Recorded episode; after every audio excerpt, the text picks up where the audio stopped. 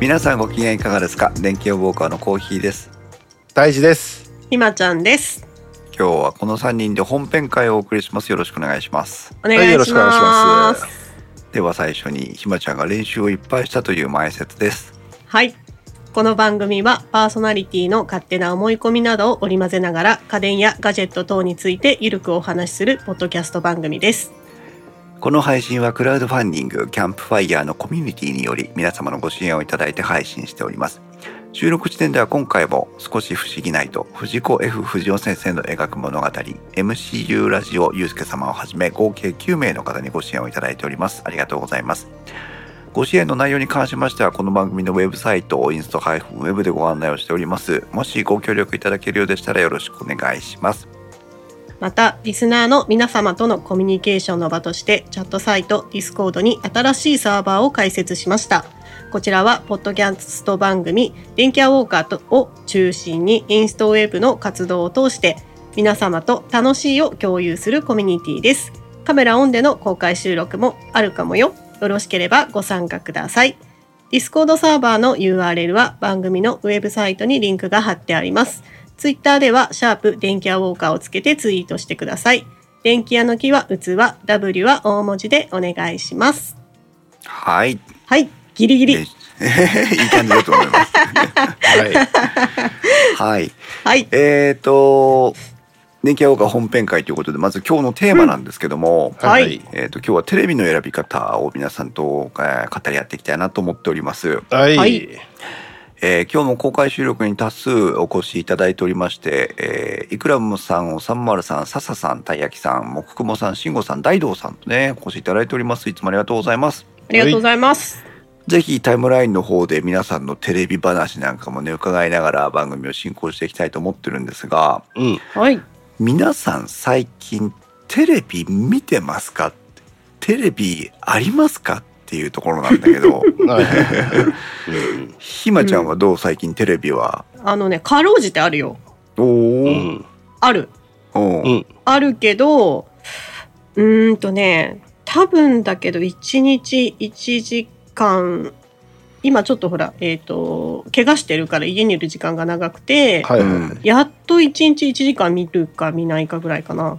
へえうんそうか怪怪我する前はは多分1週間に1、2時間ぐらいだと思う。あー割となんか現実的な数字だね みんなもそんなことありそうだから、うんうんねちうん朝晩ニュース見るぐらい。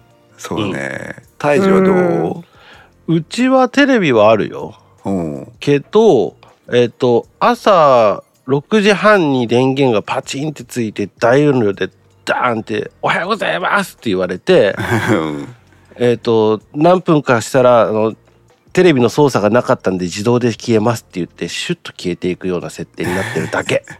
目覚ましだな、うんね タイムライほぼ見ンてないな。そうだね。タイムラインから大道さんは4台ありますって。 大大道さん4台多すぎじゃない ?4 チャンネル同時に見てんのか うん、な。うん。慎吾さんはテレビはある。放送見ているはノーですね。ああ、そうだね。う。うんんたい焼きさんは、あーとテレビで YouTube 見てます。はいあは。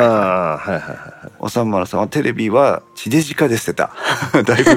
見切りが早い。十十数年前に捨てたってことだよ ね。だいぶ見切ってるね。うん言ってる今となってはもはやねないないのがなん かあの許容できる感じあるけど地デジ化で捨てたっていうのは早 いたい焼きさんテレビは2台ですがレコーダーは4台あるすげえな。バランスが。うんおかしい何チャンネル録画してるんだ夫婦2人で4台時々猫ちゃんも見てるというね大道さんからのコメントもありますけどもうん。我が家もテレビはじゃあどうやって見てんのっていうと朝はうんうーんと今まあうちほら娘っちがいるからさ、それはね、そうだね。うんう。ん、え E テレ率が90何パーセントなんだけど、まあ、そうだろう。うん、朝は準備終わってから学校に行くまでの、ねお出かけするまでの間の E テレでうん夕方もご飯食べ終わってからお風呂も入るまでの E テレでみたいな、うんまあまあ、そうなるわね。ああお E 子さテんがレいるとね専用チャンネルぐらいの勢いになっておりますけども。ううんん。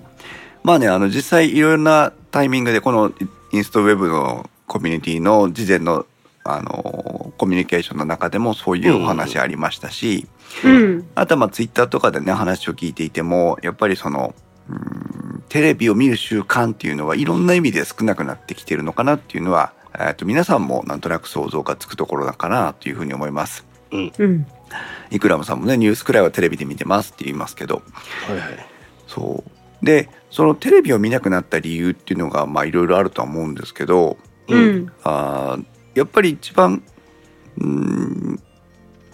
34年前ぐらいを見てもらった時に、えー一番大きな理由だったのは、えー、とオンデマンド配信のねネットフリックスとかアマゾンプライムビデオとか、まあ、YouTube も含めて、えーうんそういう、まあ、動画を視聴するサービスが非常に発達をしてきていて、ううん。ん。あの、みんな有料で課金もするし、で、CM も入らないとか、見たいものを連続で見れるとか、いろんな理由があって、テレビというよりもオンデマンド配信で見るという、うーのが習慣化し始めた、普及し始めた感じがあったのかなというのが一つ。う。うんうん。ん。それからここ、まあ、どれぐらいかっていうのなかなか区切れないんだけど、えっと、サイマル放送がね、あの、だいぶ、こう、充実してきた感があるじゃないですか。うん。えっとインター地上波でも流れてるんだけど、えー、とインターネットでも見れますといううんあるね。あの、代表的なものはなんだっけ TVer とかあああ、うんはいはいそうあうんとはまあ時間差は多少あるかもしれないですけども、うん、と NHK プラスとかうんううんんそういうのがあって地上波放送と同じ内容のものをテレビ以外でも見れるという、う。うんん。ああ、そうだね。うんうん、というのもあります。はい。はい、で今日はその、えー、といわゆるテレビといってもその形としてのテレビと配信内容としてのコンテンツとしてのテレビっていうのが2つ大きくあると思っていて、うん。うん。うん、そのコンテンツとしてのテレビっていうのはあんまり取り上げてないという感じです。はうんうい、んそれでいあこう、それでいきましょう。うんそうそう物理的にその見るデバイスとしてのいわゆるモニターとしてのテレビっていうところが、まあ、今日の本題になっていくわけなんですが触れる方ってことだね。触れる方触れる方。はい。そうでもねあの、興味深い話を実はつい最近聞きましてね、うん。えっ、と若い人たちがう。うんん。ね要はスマホとかタブレットとかパソコンで見ているコンテンツうん。ううん。ん。の中で、うんえっ、と切り抜き動画はいっはていうい。のが非常に今、あのウェイトを大きくしてきてるっていう話を聞いたんだけどもうんう。ん。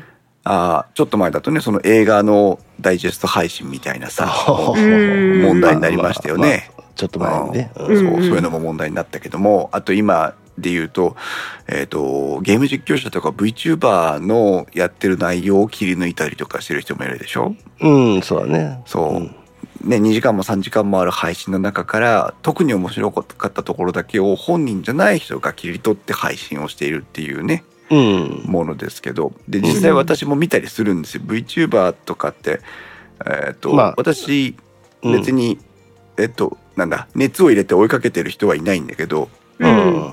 でもどんなどんな人のどんなコンテンツでもさ面白い瞬間って必ずあるじゃない、うん。あるよ。うんうん。うんでもそれをこう切り抜きされてると面白いとこだけを直接見れるからうん。うん。笑っちゃうんだよねやっぱり面白くてさ。そうだよ ね。やっぱう、んあの、それにひも、あの、どういうんだろう。こう関連して、ライブでやってるから長いんだよね。そうなのね。そうなの特にね VTuber の方はね。うん。自分も結構ね、あの、頻繁に見てる女の子で、あの、ハウハルっていう女の子がいて、うん。あの、声がすごくいい子で、自分はすごい好きな感じの女の子がいて、まあ、そのゲームをよくやるんだけど、その子のね、あの、切り、でもその子切り抜き見てから面白かったから、うん。もうほ本編見に行っちゃってるとか、うん。うん。あとはずっとあの、岡田敏夫さんの、あの、 切り抜きを見て、で、うんそのまま本編行って、いしずっと見てるとかはあるけどうね。んそうなのよ。うん。あのーいい入り口になってるんだよね切りな抜き動画ってなねってると。思う、なってると思うう。次々行けるしね。うん。そうタイムラインから慎吾さんはテレビ放送に例えると生中継と編集された放送の違いですかねというふうな話をしてくれてますがうんうん。うん。実はそのさっきの話に戻るとその若い子たちが見てる切り抜き動画の中でうん。あうんと地上波放送のうん。うん。切り抜きっていうのが結構あるらしいのよ。ああ、はいはいうんはあああの違法か違法じゃないかとか著作権上の問題があるかないかとかっていうのは詳しく調べてないのでその辺はちょっとお脇に置いておくとして、まあうんうんううんい。うコん。ンテンツとしてね。んそうでそのお笑い芸人さんとかのやっぱりそのさっきと同じで面白かったところだけを抽出した切り抜き動画を見て盛り上がってるっていうわけ。うんあーでもそれはあるかもね。あの、よくさ、あのう、んアメーバ、うんアベマ TV か。あれの、うんあれはオフィシャルがさ、切り抜きみたいなやつを作って、うわーって配信してたりするから、うんそういうのもあるだろうね。んそう。ね、うんそうそうするとなんかテレビ離れって簡単に今までねあのここ数年間そのオンデマンド配信が出てきたからテレビ離れだよねってテレビはもう CM しかやってないしこのあとすぐで次週に回っちゃうし面白くないとかっていうなんかレッテルを貼ってうん。地上波の内容はもうワコンだみたいな感じで捉えてきてたけどもう。うんん。いざこうやってその、うんと自分とは違う人の視点で切り抜きが行われていてそれがその若い人たちの中で流行ってたりするなっていうのを見るとううん。ん。実は地上波のコンテンツでも面白いものはいっぱいあってう。うんん。そうで今実際にその物理的なテレビを通してとは言わないかもしれないけども若い人たちの間で流行ってるっていうのを聞くとね、うんうん。うん、そのだからテレビが配信しているコンテンツの力っていうのはもしかしたら衰えているわけじゃないのかなっていう気もしてきたね。ああ、でうも、んそれはすごく思うのと、あとあれもあるよね。その、テレビってさ、あの、その時間に見ないとダメじゃん。まあもちろん、うんあの、いろんな機能があるけど、それはちょっと置いといて、うんで、まあ、とりあえず基本的にはその何曜日の何時からを見ないといけないわけじゃん。うんでも、どれが面白いか分かんない時に何曜日の何時からっていうのは無理じゃないそこにスポットできるのは。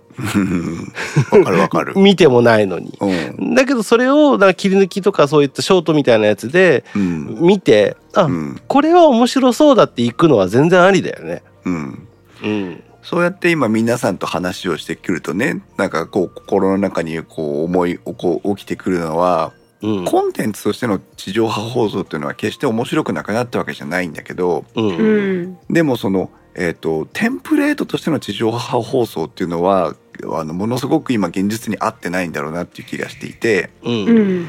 もうねあのじゅ10分や15分ごとに CM が挟まれてしで CM がの前後では同じねこの後すぐからまた、あの巻き戻ってまた始まったりするじゃそうなだいそう,、ね。ううん。ん。するとその45分あるその放送枠の中で一体ダブってるこう動画の量ってどれぐらいあんのよみたいなのを見た時にうん。真実そのコンテンツの賞味の部分って何分間あるのみたいなことになってくるわけじゃん。まあね、うんまあね。うん。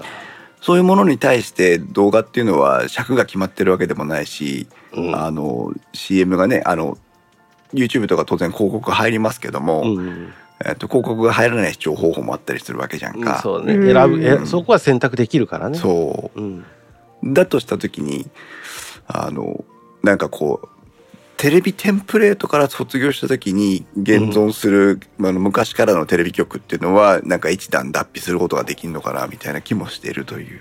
うんああまあそのコンテンツっていうのはどんどん新しいものが生まれてきてるので、えーういろいろまたね皆さん楽しいものを見つけて共有していきたいけたらいいなというふうに思ってはいるんですがうんううんん。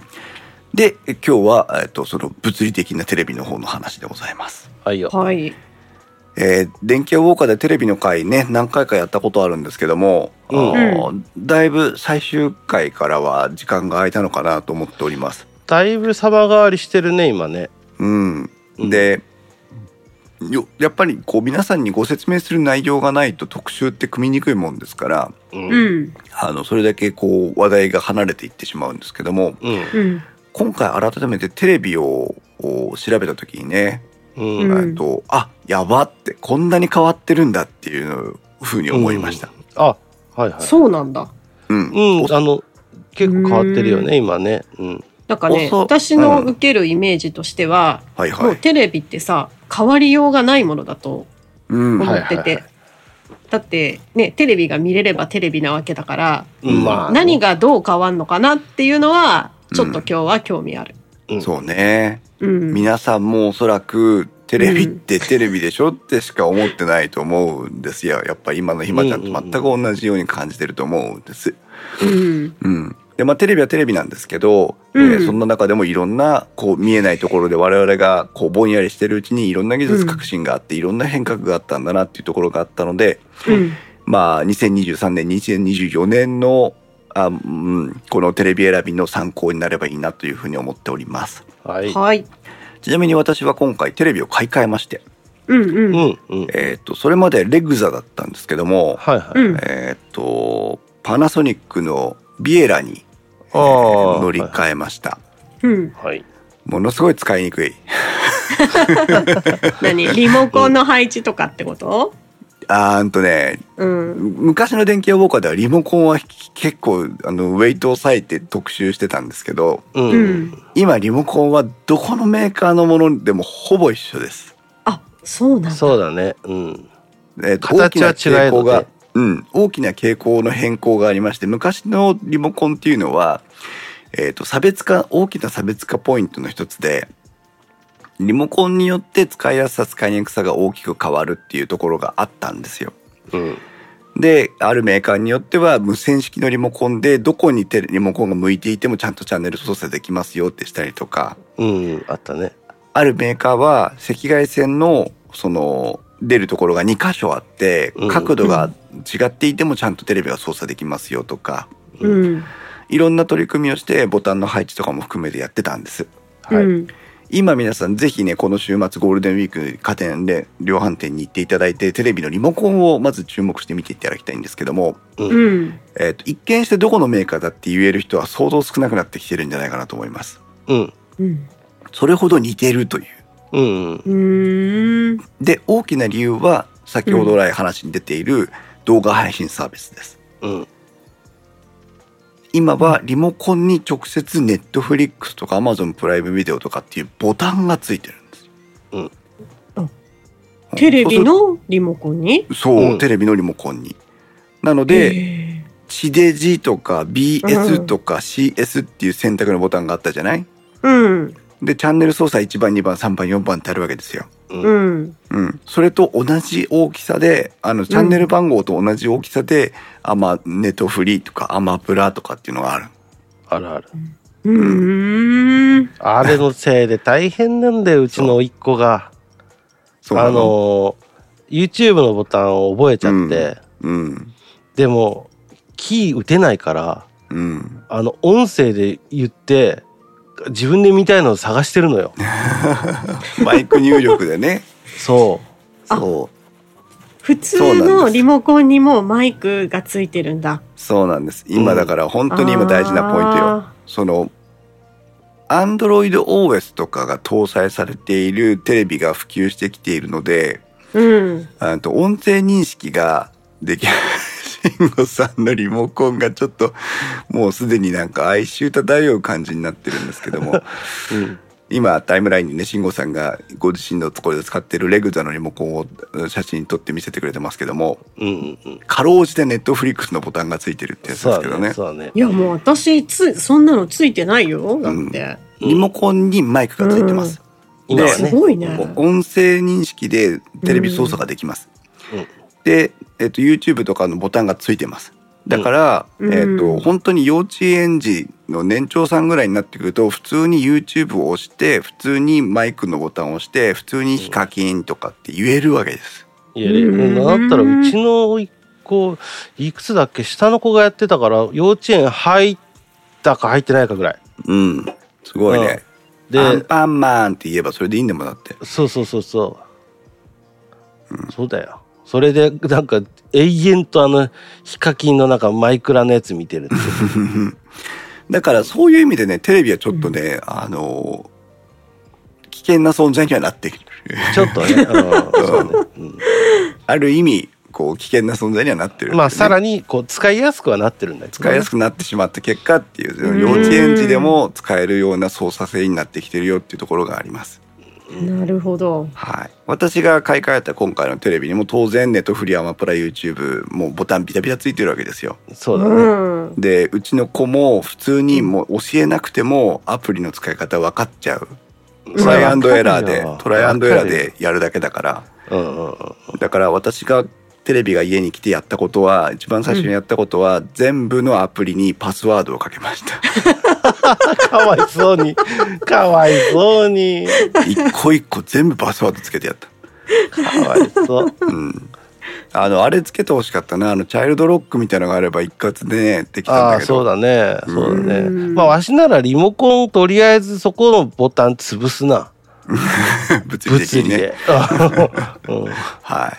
というぐらい、まあ、リモコンが様変わりをしていまして、うんうんでうん各社とも結局そのあとオンデマンドサービスとか動画配信サービスのボタンを使うことになったのと、うんあとこの後もでしっかり出てきますけどもその、えー、とテレビをコントロールしていたシステムとしての OS というのが、えー、と統一されてきてるものがあるもんですから、そうだね、うん。結果的にリモコンもその独自性というのが失われてきているので見た目では分からなくなってきてますよというところがあります。はいなるほど。はい、大きなねあの進化というか変化の一つですけどもうん。えっ、ー、と じゃあ次にですねうーんと置き場所っていうのも相当変わってきてます。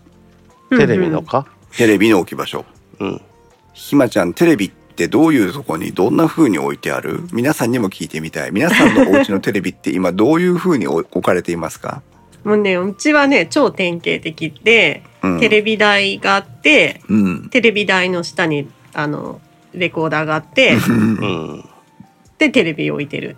そうですよねう、ん。うんうん、 VHS のレコーダープレイヤーがあって DVD とかブルーレイのあのプレイヤーがあって、うん。まあ、我が家にはあのレーザーディスクとかあったりしましたけど もねえそういうのでドーンとでかいこうテレビ台があってでうんその上にこう昔はブラウン管のテレビが置いてあって今は液晶テレビが置いてあるっていうねううんん。そういうところですけどもうんえー、と今家電量販店に行くと各、ううんんとメーカーがねパナソニックとか東芝まあ東芝じゃないかレグザとか、えーそういうところがテレビスタンドの専用カタログを置いてたりします。へえ。はい、でも液晶テレビ有機 EL テレビも含めてですけども、えー、とテレビ台というものがその生活空間になくなってきているので。うんだ台の上にテレビを置くっていうスタイルが消滅しつつある。うんで、えー、とテレビスタンドで壁寄せしておきますよとかなんなら壁掛け金具でもう壁につけちゃいますよとか、そういうことが前提になってきているという、うんうんいうところがあります。はいだから皆さんもテレビを買い替えようと思った時にうんじゃあ新しいテレビをどこにどうやって置こうかっていうことも合わせて考えなきゃいけない時代になってきてるよというんうねことがあります。うんまあ逆に考えないといけないというかそれだけ自由度が上がったっていうことだよねそうだねそういうふうにも思うね。うんそう壁がテレビにそうおさんまるさんがね今タイムラインで壁がテレビにと言ってくれてますけどまさにそんな感じになってきています。うんえーイクラムさんがアパートだと壁掛けは難しいですねというふうに 今ひまちゃんいなくなったと思ったらテレビとの写真を撮ってきてたんだな。えっとアパートとかね、えーと賃貸の住宅だと壁掛けは難しいという話がありましたけども、うんえっと私のおー自宅の設置状況の写真を後で公開したいなと思いますけど、えっと 2x4 材をねうんうん壁寄せに立てて、うんそこに壁掛けのようにしてテレビをつけてたりしてます。うんだから、あの、壁面にネジが立てられないような空間でも、あの壁寄せ、壁掛けみたいなのは一応やる方法もあるので、まあまあ、ねせっかく、うん、薄型で大型のテレビを設置するってなった時には、そういうテレビ台とかね、壁寄せスタンドみたいなのも合わせて検討してもいいのかなと、そういう時代になってきてますよっていうところであります。そうだねか、まあ、うん壁掛けにするときにねいつも悩むのはね結局テレビって他のものは全部無線になったそうで電源は渡さないといけないからそうだね。うんうん、そこがさせっかく壁掛けにしてもさ黒い電線、あの電源線電源ケーブルがひょろひょろひょろってなるのがわしは許せんから絶対壁掛けにしないの、そっちの工夫をしたらいいじゃないか。壁抜くしかないじゃんそしたらああ、まあね。うん電源だからね、 うん、そして、えー壁掛けになるのと同じように、えっ、と、大型化してきているというのは皆さんもあの実感があると思いますけども、うんうんうん。えっ、と、モニターが大型化してきています。はいどんなあカタログを見ても、買い替える時のサイズの、こう目安おすすめ、目安というのが載ってたりするんですけど、うんえっ、と、とにかくでかいのを買えというふうに、えー書かれています。まあそりゃそうようん。で、えっとね、ここでは質問なんですけど、うんえっと、画面サイズに合わせた推奨の視聴距離っていうのが実はありまして、うんここれ過去の電気屋ウォーカーでも話をしたんだけど、覚えてるかなっていう感じなんだけど、えっと、つい 昔の今皆さんが思持っている、うう液晶テレビ、液晶モニターと、うんえーと今あー最前線で売っている新しい、えー 4K テレビみたいなね、えーか解像感が高いテレビを比べた時にうん。もし同じサイズだったとすると視聴距離っていうのは遠くなりますか、近くなりますかって話うんちょっと想像しにくい話なんだけど、これはわしは答え知ってるから言わないうん、ひまちゃん今と同じ画面サイズでもし、うんえっ、と、フル HD から 4K にえー買い替えましたって言った時に、うん。今までは、例えばテレビからソファーまでのところが、あーと1.5メーターでしたよって言ったとしたら、うん。 4K テレビに買い替えたら、それはもっと近くで見てくださいねって言われるのか、遠くで見てくださいねって言われるのか。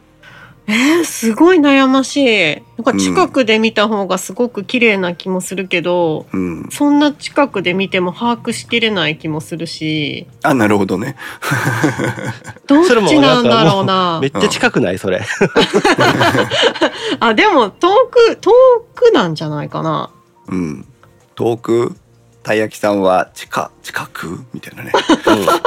えー、どっちだろう。うん。うんこれはじゃあ、うんたいじくんは答えを知ってるということでしたけども、うん、ああの視聴距離は近くなりますそうですね、近くなるんです。そうなんだ。はういん。あのね、わかりやすいのが、昔、うん iPhone がうん。レティーナになった時があるじゃん。うん。うんうん。あの時ってすっごい画面綺麗になったよね。うん。あれって近くで見ても、その画素がみわからなかったと思うの。レティーナになったら。うん。うん。だから近くで見ても、その破綻がないんだよね。うん。そうなの。昔のテレビは近づいていくと、うんあの、画素が赤、緑、青ってういう、ん。画素が見えるんだよね。皆さんも今のテレビに近づいていけば、うんあ、の最終的な何色かは別にしてちゃんとう赤ん青緑の色が見えちゃうんだよね。そう、なんか点々がね、なんとなくね。うん。そうで近くなればなるほどその画素が見えるから困ったわけなんですよ。だから離れて見てねってことになってたの。そう綺麗に見るには離れて見なきゃいけなかった。あのね、でっそうかいういことな看んだ看板があるじゃん。屋外の。うんオーロラビジョンみたいなやつ。うん。あれも遠くから見てるから絵が成り立ってるのね。あれ本当に触れるぐらいの距離で見るとなんだかわかんないから。それこそそうだ赤、ね青、緑のでっけえ LED がついてて、これ遠くに離れれば離れるほど元の映像が荒荒い状態だとうんはっきりしてくるんだけど、うん元の映像が高精細だから近くに寄っても耐えてるってことだね、これ。うん、映像が。そうなるほど。うんファミコンの映像とかうんゲームボーイの映像とかも一緒です。画素が荒ければ荒いほど離れてみないとカクカクして見えちゃうというね。うんうんうん。感じですうんで 4K になって高精細になったことでうん。相当近づいてもその、うんきちんとした画像に見えるっていううん。画素感を意識しないで映像を美しく見ることができるということで、うん。えー、と視聴距離を近くにすることができるようになったというのが本当のところそうだね。うん、なるほど。今までは汚いから離れてくださいっと言ってたのをうんうん。綺麗だから近づいてもいいよって言えるようになったっていう そうだね。ううんんかといってあの子供みたいにさもう、んあんたもって言われるぐらいまで近くにで見ちゃダメよ。それはまた別の問題がねそう視力の問題とかが出ちゃうからたまにいるじゃんうそちうの甥っ子がそうなんだけどさ。うん。そして、えっとタイえっとタイムラインから慎吾さんが近く視覚を追うぐらいあ視界を追うぐらいというふうに言ってくれてますけども、はい。え近く近づくことができるようになったことでうん自分の視野角をいっぱいに埋めるだけの大きさに迫ることができるようになるわけですね。うんうんそうすると臨場感っていうのは増してくるのでうんうん。皆さんもねあの IMAX シアターとかに行くと、うん。えっ、とうんあたかもリアルかのように見えるようになりますけども、うん。まあ、テレビではそこまで近づくことはできませんが、うんえー、とし視野に占める映像の範囲を広くすればするほど臨場感というのは高まっていくので、うん。まあ、そういう2つの意味で近くになって近,、えー近くで見てくださいねという推奨距離が短くなってるよってところがあります。うんちなみに ひまちゃんあ、ひまちゃんのテレビが置いてあるお部屋のサイズは何畳ぐらい、今自分の部屋がここがろまあ和室で数えると多分うん6畳、うん。 6畳7六畳ぐらい畳ぐらいかなうん、で、うん今ひまちゃんのテレビのサイズは何インチのテレビざっとでいいよ40ぐ弱じゃないかな ?40 弱ぐらい40はない気がする40ないぐらいうん、 ?38 とか37ぐらいかな、うん。うんそうだね。はいうんえっ、とひまちゃんが買い替えるべきモニターの大きさは48型以上でございます。はでい。かい ね、でかいよね。でかいでかいんです。皆さんもあの部屋のサイズにおいまあ視聴距離と部屋のサイズでまあ換算してるんですけど、うん。えっ、と、し具体的にね、テレビが置くところと座って見るところの距離が何メートルっていうのがあれば、それから換算しますし、うん。そうんれそれがなかった場合は部屋の畳数によって換算しますけど、はい。うんえっ、と、どれぐらいの大きさが適切ですよっていうのが、あおすすめですよっていうのが、こう紹介されてるんですが、うん。今のひまちゃんの部屋サイズから言うと、だいたい視聴距離が、えっ、と、おおむね、えー1メートルぐらい。うん。うん48型のテレビを置いてテレビから1メートルぐらいのところで見てください48型を1メートルの距離で見るの近いでしょでもね。それは楽しいよ。つ疲れちゃうよあのずっと見てりゃね、そりゃ。うんうん。そういう感じなんだ私今多そういう分感じ23メートルって言われるのかと思ってたねえそうなのよねうん。ええタイムラインからおさんまるさんが屋外ポスターなんて 72ppi だもんねっていうねそうそうそうそうそうだよ。そうピクセルパーインチってやつですけどねそう。そう72ですけど今有機 EL テレビ 4K とかだとね一体そのピクセルパーインチに直すとなんどれぐらいなんだろうっていう気がしますがうん。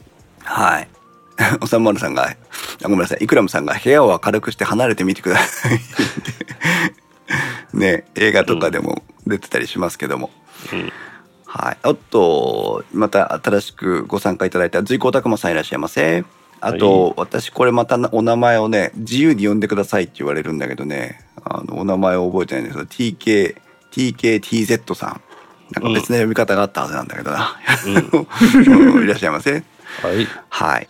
ということでテレビのサイズっていうのは、うんえっ、と、うん皆さんが思ってるよりも大型のものへの買い替えというのを推奨されていて、うん。で実際それがちょっとうーんといくらなんでもうちの部屋には大きすぎるんじゃないかなっていうものを買ったとしても、うん。うんえっ、と綺麗なあ映像を見ることができるので、うん。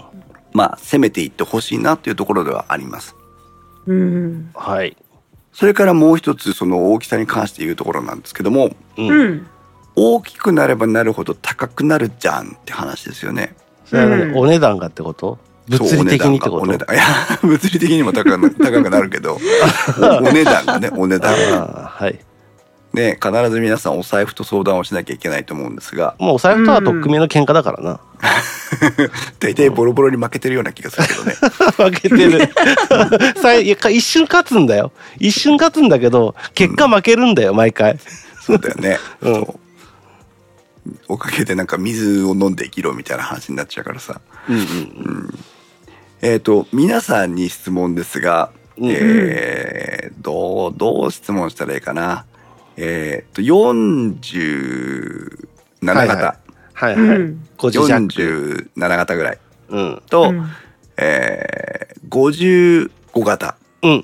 うんそして、えっ、と、65型はいはいはい。の3つの選択肢があったとします。ああ、いいね。あ、じゃあ、まあ、区切りよく45、55、65とあったとします。ああ、はいはいはうい。うん。ん45、55、65とあったとします。うん。うんこの中で、うん。一番値引けるサイズってどれだと思いますか値引きを店頭でいくらかは別ですよいくらかは別です、うん。店頭で買おうと思った時に一番値引きができるサイズって何インチっていうやつあ皆あ、さんむどうでずしょういなー。感覚で言っていいうんこれ。感覚で言ってよ感覚で、えっ、と、55。 55ひまちゃんは65 65、そっちと悩んだ自分も。たい焼きさん45お、わ分かれましたね。うん笹さんなんとなく真ん中で55ゆかやまさん55はい大体ね皆さんね、まあ、この設問で両振りするっていうのは難しいところですけどまあ まあお。さむまるさん65慎吾さん65うんはいたい焼きさんがたいたい焼きさんはもう45で言ってくれたねえっ、と65と答えていただいた方はえっ、と、実際の金額が高いから値引きしろが高いだろうっていうふうに考えていただいている方です。うん。あ、やっぱそううんあまさに慎吾さんがね高うん単価が高くなる分値引き幅も広くなるだろうってやつですね。うん。うんはいうんで45と答えていただいた方は、えっとうんま、逆で安いから値引きしやすいだろうっていう感じですね。うんうんううんうんんえっと答えとしては55です。ああ、やっぱ多分じゃあ自分の想像と合ってるな、これ。はいうん。 55っていうか50インチ台というふうに考えてほしいんですけどう。うんん50インチ台っていうのが、まあ、特に有機 EL パネルの場合にそれが顕著に出てくるようなんですけど、う。うんんあと一番量産されてる画面サイズが50インチ台です。はいはい。なるほどうんうん、でその結果あの50インチ台っていうものが一番値下がりが早い、うん。うーん供給量が多いからうん値下がりが早いんです。うんうんで、えっとシーズン終わりぐらいそのうん新しいモデルに切り替わる前ぐらいの時に行くと、うんよく逆転現象が起きててうん。うん40何型よりも50何型の方が安かったりするのうんうんううんうんーんこれ皆さんちょっと盲点だから気をつけてください。うんで、えっと今回私がテレビを買い替えるにあたって家電量販店に行って説明員さんに結構いろいろ詳しく教えてもらったんですけどはい。うんあの私が買ったのは50ん48うん型かなはいはいはあれ何だったっけちょっと忘れたそれぐらいだったんですけど、いはい。うん。うんえっと一つ上のもあそうそう48型を買ったんです今回はいはい。で同じ系統の55型っていうのがあるんですようん。うん48型と55型を価格差だけで調べたときに、ううんん。店頭小売価格、その時の店頭価格で調べたときに、差が1万円しかない。うん。うーん48型と55型を比べたときに差が1万円しかない。一回りも違うのにね。そう。うん。だからこれ、じゃああと1万円で B って私これ買うからって言ったら、もう多分あっさり引いてくれます、それは。だね。うん。うん。それぐらい、その、50インチ台っていうのが買いやすくなってきてるっていうのもちょっと頭に入れておいてほしい。あのうーんあれもあるよね。あの、多分日本の部屋のサイズに一番合いやすいのも50インチ台なのよ。うん。なんかね、あれなんだってよ。あのー、製造工場のう。うんん効率を考えて言うと、実はこの後で出てきますけど、有機 EL、特にね、有機 EL パネルですけど、うんうん有機 EL パネルの作り方を考えたときに、うん。うん。設備のサイズと一番バランスがいいのが50インチ台なんだって。おー、あ、そう、それ製造側で。製造側であ。だから作り手も量産しやすいし、うんうん大く君が今言ってくれたようにあの日本のマーケット、まあ、日本に限らないと思うんだけどマーケットのニーズとしてもやっぱ50インチ台っていうのがこう一番需要のこう厚みを持ってるんだと思うんだよね。うんうんうーん。そうそういう意味で、えーまあ50インチ台っていうのが狙いやすい。やっぱりねその経済回れば回るほどそこはどんどん回っていくからうん、そこはいねやた多少多少も値引いても台数を売った方がやっぱね売り上げを伸ばした方がいいわけじゃんその通り台数あのもかまさに会台社数としてはそう、うん仕入れもねあの100枚買いますっていうのと500枚買いますのって言ったらいや500枚の方が確実に安いわけですから単価そうベーそスうでそはう。そううんたやきさんがマニアックに PC モニターが22.5ぐらいだからえーとその倍ぐらいをたくさん作ってカットしてるのかなと思ってっていう感じですけどまあそこ も切れないとは思 うよ多分、そのあたりはちょっと私もよくわからないです。うんはい、うんとまあそんなね、えー、とサイズ感とか寝頃感とかの話をまずさせてもらいました。あサイズ感の時にちょ,、うんちょっと補足、はいよ、えっ、とこれだけ気をつけてほしいんですさっきの話今の話じゃなくて1個前の話ねあのテレビとの視聴距離があったじゃんうんうん、あれよく 4K の場合って視聴距離がえっ、とね高さの1.5倍って言われてるのよの計算方法の目安、ね、計算方法ねうん、うん高さ方向の数値の1.5倍が視聴距離っていう計算になるんだけど、だけどと、 HD の地上波も見るでしょうん、これ 4K の映像を見た時にうん1.5倍なのよ、なるほど、これ店員さんに言われるから1.5倍ぐらいですって、うん、だけど HD の地上波を見る場合は従来の計算方法になるからうん、というのも HD の画質はまた荒いからねそれよりもさらに、だから大体これ間ぐらい取って2倍から2.5倍ぐらいで見とくとあその HD が3倍なのようん、だからそれぐらいの視聴距離で考え計算2.5倍とかで計算するとうん自分のあの寸法を出しやすくなるからうん、あの1.5倍ですって言われてもそれはちょっと近すぎるから気をつけてね。なるほどね。うんそれはあの非常にいいポイントで、うんえー、とこの後その 4K で見るフル HD ハイ映像コンテンツの話とかも出てきますんで、ぜひ皆さんちょっと今の1.5倍その 4K での視聴距離の推奨値からうんのちょっと遠くっていうのはいいポイントかもしれないですね。はいうんはい。じゃあ、えー、と具体的に今どういうブランドがあるのかなっていうのをおさらいをしておきたいんですけども、はいはいはいえー、とパナソニックのうん。ビエラはいうん。ソニーのブラビアはいうん。そしてレグザですけどもはいうん。レグザは東芝レグザと言えなくなりましたね、はい言えない です。はいなぜでしょ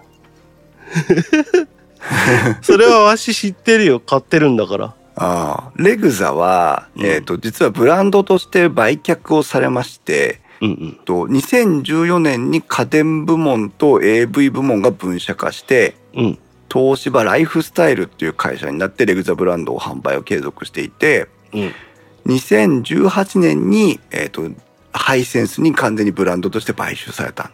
まあもう結局もうそこの東芝レグザっていうのはうん、東芝レグザっていうのはもうないからね。ない今は、うんえー、とカタログを見ても「レグザ」とだけ書いてあります。東芝とはどこにも書いてないからね。うん、うんなので、えー、と昔のままレグザのままを売ってはいますけども、うんえー、と東芝じゃなくて TVS レグザという今会社名で販売をしているので、うんえーあそうなんだと思っておいてください。うん。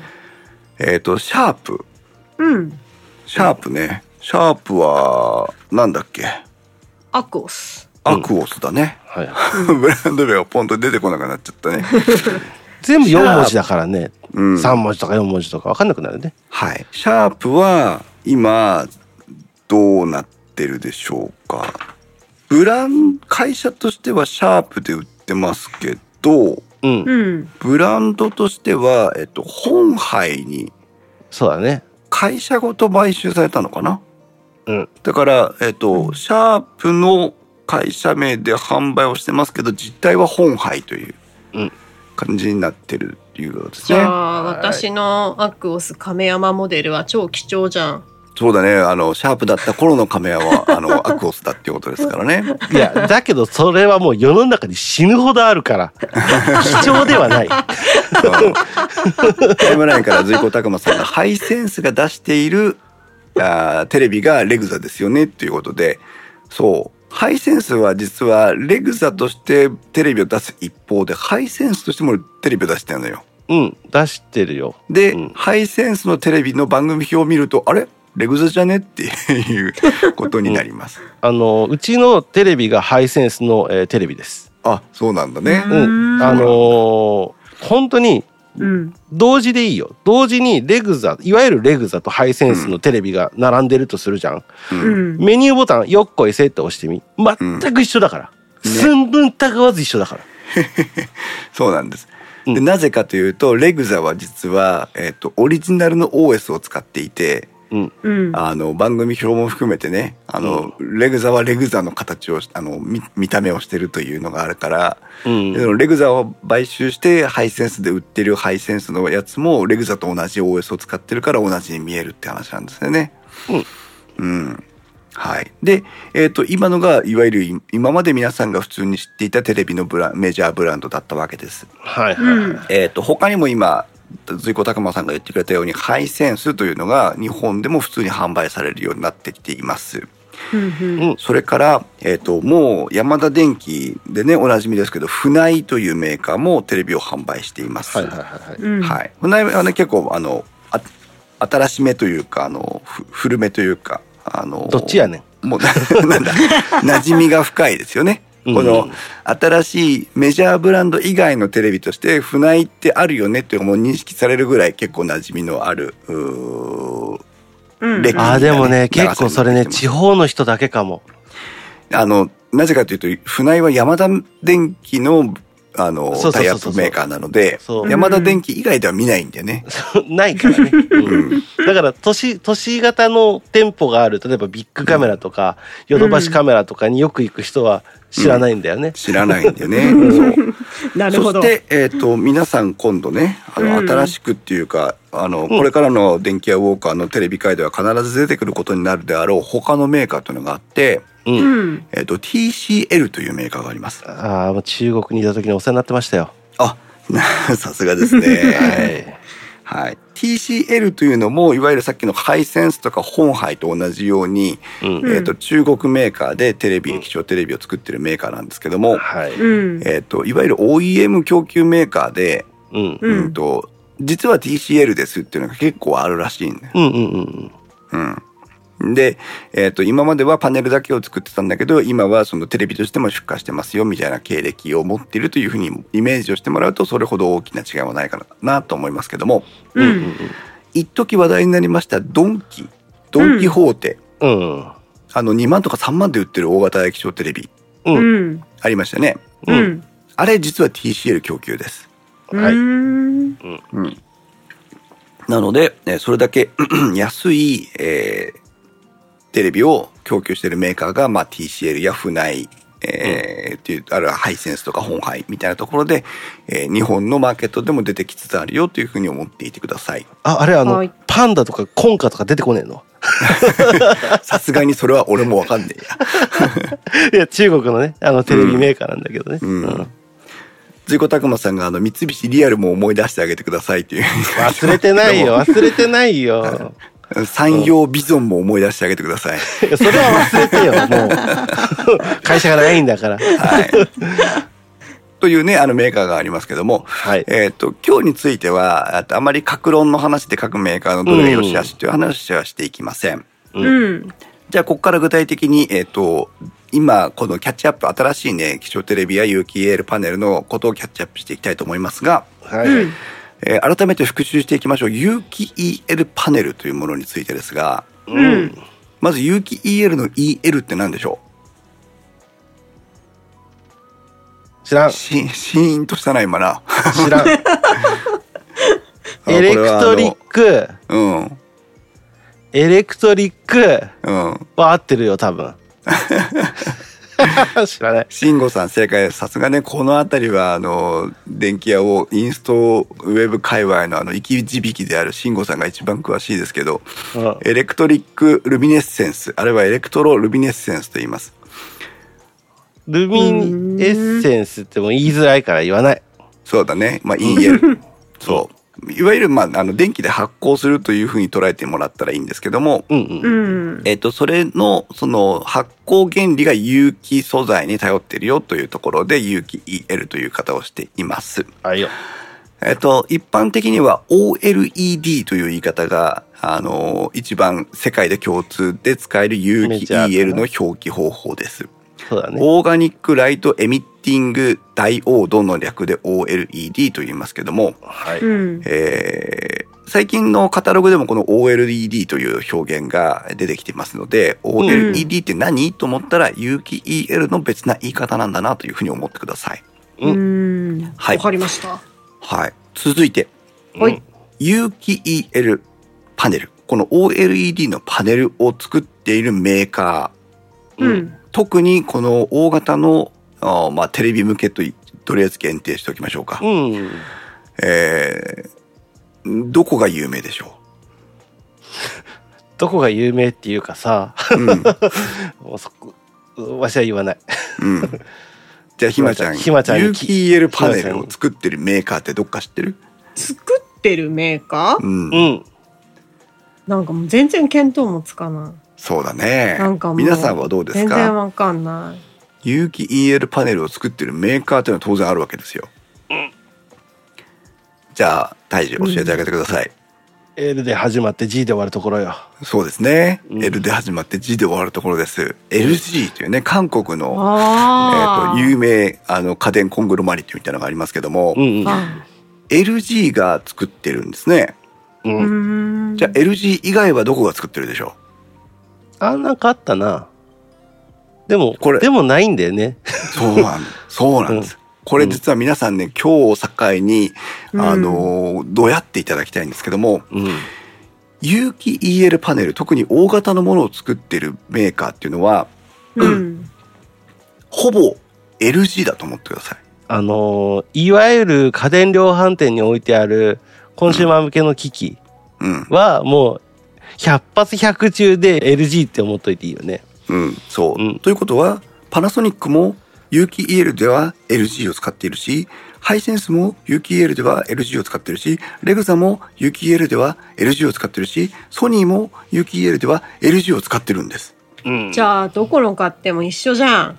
そう、LG が、有機 EL パネルは LG が供給元になっているので、ううんん。どこのメーカーの有機 EL テレビでも、パネル自体は LG が作っているのがほとんどです。あのね、えっとね、うん今、慎吾さんが、サムスン作ってなかったっけっていうふうに言ってるんだけど、いや、鋭い作作ってるのよ。うん、鋭いです。うん。これはね、さっきから注目していただきたいのは、大型のとかテレビ向けのって言ってるのは実はそこで、うん。スマートフォン向けの有機 EL パネルは、実はサムスンがほとんど供給していそうまなすん。だよね。ややこしいんだよ。だから特にあの逆に韓国はそこをすごいうまくやってるのよ。そう。うんえっと、つまり、つまりですよ。世の中で流通している、ほぼ、ほぼほぼの有機 EL パネルは韓国メーカーが供給しているってことなんです。うん。うーん。すごいよね。うん。じゃあ、うん LG やサムスン電子が供給していない、別メーカーが供給している有機 EL パネルはないのっていうところです。うん。うん。ないくはない。うん。そうなのよ。でもそれしか言えないのよ。これ実は、あの、この有機 EL パネルの供給メーカーっていうキーワードで、えー私たち日本人を見たときに必ず語らなければならないことがあるはずなんです。これ、皆さん、誰かピンとくる人いますかね型あ何 大道さんがお眠の時間じゃなくて今ここにいたら、大道さんは答えてくれたでしょはい。う。JOLED という、あったね。スペルで書きますと JOLED という会社名で、うん。うん。実は日本がうん有機 EL パネル開発製造に取り組んでいたのを皆さんご存知でしょうかもう全部過去形なのが辛い。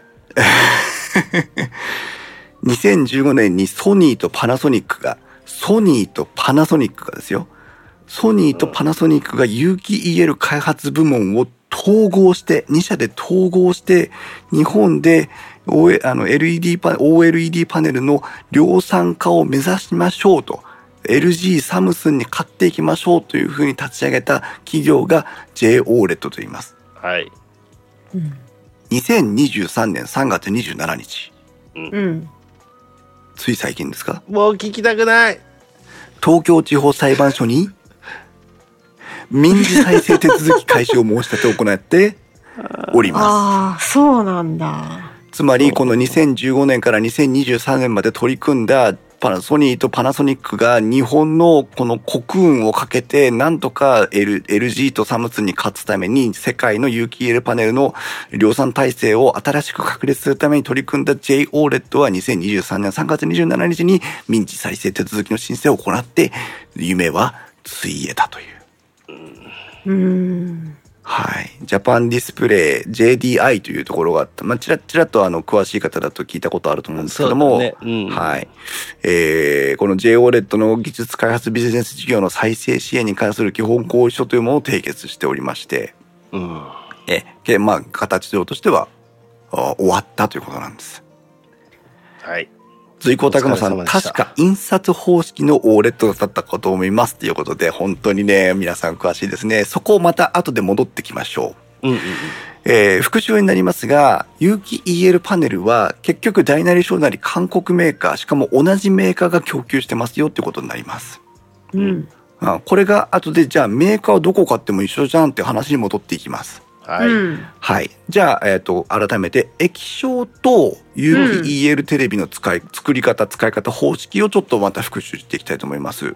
はいあたかも有機 EL 万歳、有機 EL 買うしかないよねっていう話で進んでいきそうな雰囲気と皆さん思ってるかもしれませんが、まあ金額も張るしね。うん。実は、えっ、と、今日の結論はそうでもありません。うん。うんなので、しっかり、えっ、と、液晶と OLED の違いを、えー勉強していきましょう。そうだね。うんはい。液晶テレビというの は、んえっと、大体4つのプロセスとか4つの仕組みで、えー映像を表示しています。はい。うん一番最後、あ最初にあるのは光源、光の元です。うんえーここに LED を使っているのが最近のトレンドです。はい。うんはい。LED の光、これはもう白いものですね。うん白い光を、えー次に出てくるのがシャッター。うんえっ、と、つけるか消すかみたいなね。実際はあの、蓋を開けるか閉めるかってことになりますが、はいはいはい。シャッターを通しますうん。その後、カラーフィルターといって、赤、緑、青。青、うんあね、RGB と呼ばれるやつですね、うん。うん RGB のフィルターを通して色をつけますはい。うんそしてこの赤緑青の一つをあ3色をワンセットにして一つの画素というものを作りますはい。うんはいなのでえっ、と赤緑青のえー、とつけるか消すかそれとあのフィルターの濃さとかを使ってうんさまざまな色を作り出しているのがこの液晶テレビの方式です。はい。はいはい。えっ、と、基本的に光源 LED というのは、うん。ずーっとついてます。うん。うんで、100%の力で発光し続けます。うんまあ、これはもうすでに過去の話ですけども、うん。なので、ギンギンギラギラに光っている、まあ、例えば懐中電灯みたいなものね。うん。うん懐中電灯みたいなものに赤いセロファンとか青いセロファンとか、えー緑のセロファンを重ねて色を作ってるっていうのが液晶テレビになります。はうい。んそういう仕組みを採用してるもんですから、黒の表現というのを非常と苦手としてました。はい。うんうんひまちゃんなんで黒の表現が苦手なの光の三原色がうん。 3つの色が混じると白になっちゃうからおう。その逆の黒はうん。出しにくい。どうやって今の LED シャッターからフィルターで作ってる、うー液晶のやり方で黒を表現したらいいと思う黒のうん。何かを通す。惜しい。うん。そう。今、フィルあの、ひまちゃんが言ってくれたように、うん、赤、青、黄色、光で混ぜていくと、うんえっ、と、白になっちゃうんですよね。うん。そう。あ、今、たい焼きさんが言ってくれてます。うんシャッターから光が漏れちゃうからと言ってますし、慎吾さんがサングラスを通しましょうと言ってますけども、うん黒を表現するには、本当だったら電気を消せばいいんですよ。本当はね。うん。できるならね。そう。だけど、えっと、昔の方式では、電気は100%でギラギラついてるもんだから、うんうんサングラス、さっきのシャッターを使って、色を塞ぐってことなのね。うん。だけど、この色を蓋をするとき、あの、光にひく、蓋をするときに、どうしても光が漏れてしまうから、うん。今皆さんのパソコンを見てもらってると、まうんあ、あの、Mac とかは違うかもしれませんけど、うん。えっと、黒いはずなのに、本当の黒じゃない、ぼんやりとなんか薄黒いみたいなうん。感じに見えちゃうっていうのはそこにあるわけですね。全部が抑えきれてないのね。その液晶君が光を。そうね。うん。それによってぼんやり明るく見えてるってことだね。まあ、イメージとしてはそうです。実際にシャッターの方式はそういうものではないんだけども、もう、何が、あのぼんやりね。ううん。ん。でも、あの、イメージとしてはまさにその通りです。うん。そこに対して OLED というのはどういうことかっていうことなんですね。うん。うん。はい。OLED というのは、えっ、と、光源自体が光ります。はい。あ、光源自体が光る当たり前だな。えっ、と、光がね、オンオフできるんですよ。うん。うん。さっきの LED は光はつきっぱなし。うん。うん。で、えっ、と、シャッターとフィルターを通してましたと言ってました。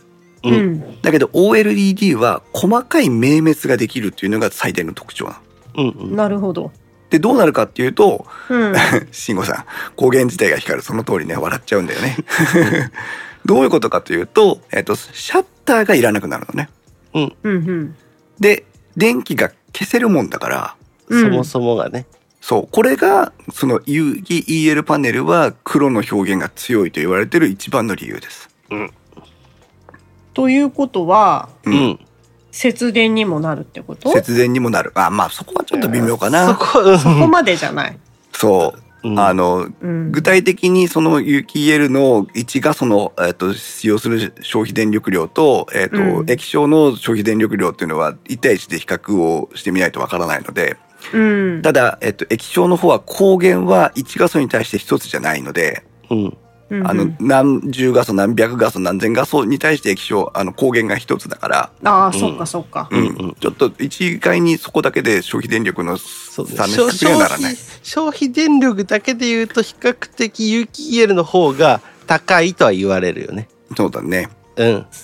ただし映像表現としては非常にシャープで黒の締まった映像が作れるというのはそのシャッターがなくて光源自体がオンオフできるからだっていうのを今日覚えてください。はい。はい。はい。そして、えっ、と、色の作り方ですけども、う。うん液、えっ、と、液晶の時には LED シャッター、カラーフィルターってありましたよね。うん。うん。うん。で、OLED に対しては、実はこの色の表現が2つのやり方があります。うん。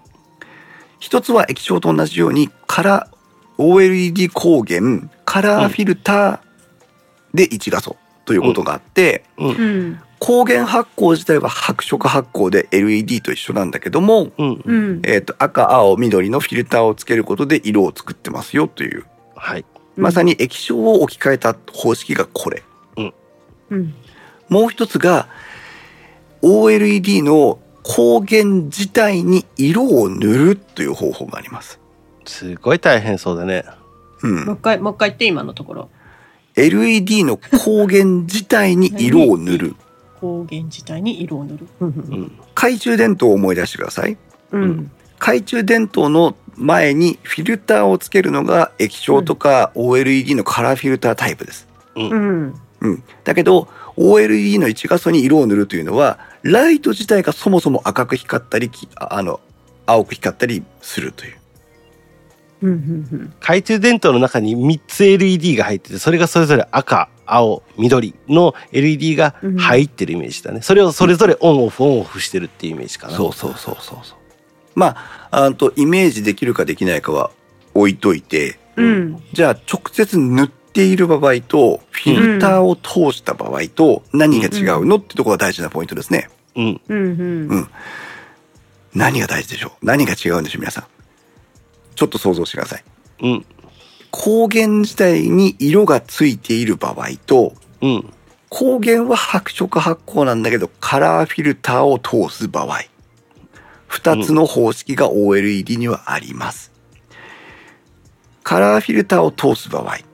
うん。 RGB で塗り分けるあの色を直接塗っている場合、うん何が違うのかさっきなんとなくこれは全然調べてないからあれだけど、なんとなくそのさっきのそのえそれぞれに色を塗ってる場合ね、うんオンオフオンオフするじゃんって言ったじゃんだからそっちの方が大変そうだよね、うん。感覚でねオンオフオンオフすんのは OLED の光源としての役割だからどっちも同じようにするんだ、ああそこは一緒か一緒イメージだけど、うんそのしフィルターを通してる方はう、うんん、とじゃない方で言ったらフィルターを通してる方がぼんやりしてるイメージがある、なるほどなるほどそれはそれは本当にすごくわかんないうん原理わかんないけど、イメージだけど、うん絵の具みたいなものでこう混ざり合った色っていうよりはうんこうシャープさが出るのかなってうんじそれ自体が色を持っている方がうんなるほどなかなかあの悪くないあれですよけどど真ん中行ってないねわしの答えもね笹さん来ました来ました よ笹さんのあーそりゃコメそンうトかフィルターを通した方が暗くなるあそりゃそうだわねそっか言われりゃそうだわそういうことかこれ、これ、あの、厳密に言うと、あの、うん慎吾さんが言ってくれたスペクトルの強さとか、あの、うんうんうん光源の発光がとかっていうのは当然あるんですけど、えっうと、んそれはとりあえず置いといて、うんフィルターを使うタイプの一番のデメリットというか、えっと、忘れてはならない部分っていうのは、これ、フィルターって色をつけるというふうに私たちは思わず感じてしまうんですけど、ううんんフィルターというのは、いらない色を削るっていう機能なんです。はいはいはいはういはいんだから、えっと、白色に対して、その色の成分の中から、うんこれとこれとこれを差し引くと赤になります。これとこれとこれを差し引くと青になります。みたいな足し感ますじじゃで、ないんだね足しますじゃないのよ。うんうん。で、結果的に、その100%の光の力を100%で通せなくなっちゃう。これはフィルターって聞くとすぐわかりますよね。ううんん確かに100%の力なんだけど赤い色をつけたいがために結果的に通過していった光の強さはもしかしたら90%かもしれない。うんうんというように色を、まあ、減効されてしまう。い色の力、ちあーっと光の力が弱くなってしまうというのがフィルタータイプのデメリットなんですよ。うんそれに対して直接 RGB の色がついている L- OLED を使って明滅をすって一画素を構成するとどうなるかっていうとうん光源の前にフィルターはありませんから、うんフィルターで失われていた光の力っていうのを、えー失うことなく直接使うことができるという。それはそっちの方がいいあのなんか光的には鋭そうだねそうなの。だからうんそ、それこそ、ここでさっきのひまちゃんが言った省エネにな、省エネになる、消費電力が下がるんじゃないのとか、ううんあんとは皆さんが思っている色のダイナミックレンジみたいなのを強くできるんじゃないのとか、うんうんそういったところに違いが出てきます。はいはい。これが、まあ、イン、あの、着色方式か、まあ、塗り分け、RGB 塗り分け方式というのが一般的なようなんですけども、うんうん RGB RGB 塗り分け方式かフィルター方式かの違いです。うんそれはさカタログとかを見たら、このテレビは何そのどっち方式ですっていうのは書いてあるの書いてない。書書いていてなないんいのです。はい。じゃあ、なぜ書いてないかの説明に行きましょう。はいうんこれは、えっ、と、いずれにしても作っていかなきゃいけないので、うんえっ、と、うんどういう風にしてその、えっ、と、塗り分け方式なり、カラーフィルター方式なりを作っていくのっていうところになっていくんですけども、うん製造工程というのは実は結構複雑で、うんうんえっ、と、イン、OLED パネルを作っていく工程の大きな違いが、えっ、と、二つに分かれます。はいはい一つは定着方式と呼ばれる方式で、ううんんえー 基板に対して、その部品を作っていく基板に対して、うん有機 EL 素材を蒸発させて定着させるというのが定着方式です。うんうんうんうんそれに対して印刷方式というのがあります。うんさっき出てきたなそのワード鋭いんですよ。そうなんですよ。うんというこたくまさんが言ってましたけどね。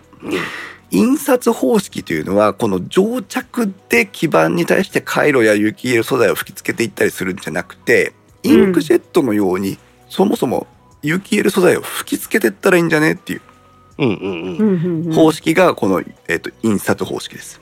まあその方がなんか何単純そうだわねか簡単そうだよね簡単そうだよね。うん。じゃあ、ここで皆さんに質問ですが、うん。先ほど来話が出ている LG やサムスン、うん。現在メジャーになっている有機 EL パネルメーカーは、定着方式と印刷方式、どちらを採用してますかっていうことだ。印刷。ブー。だから自分はそれを日本が一生懸命やってたってことは逆やってたんじゃないかなと思うけど。そのだか通りなんら、です定着方式か。その通りなんです。うん。定着方式というのは、うん。実は製造過程で真空装置が必要になるんですって。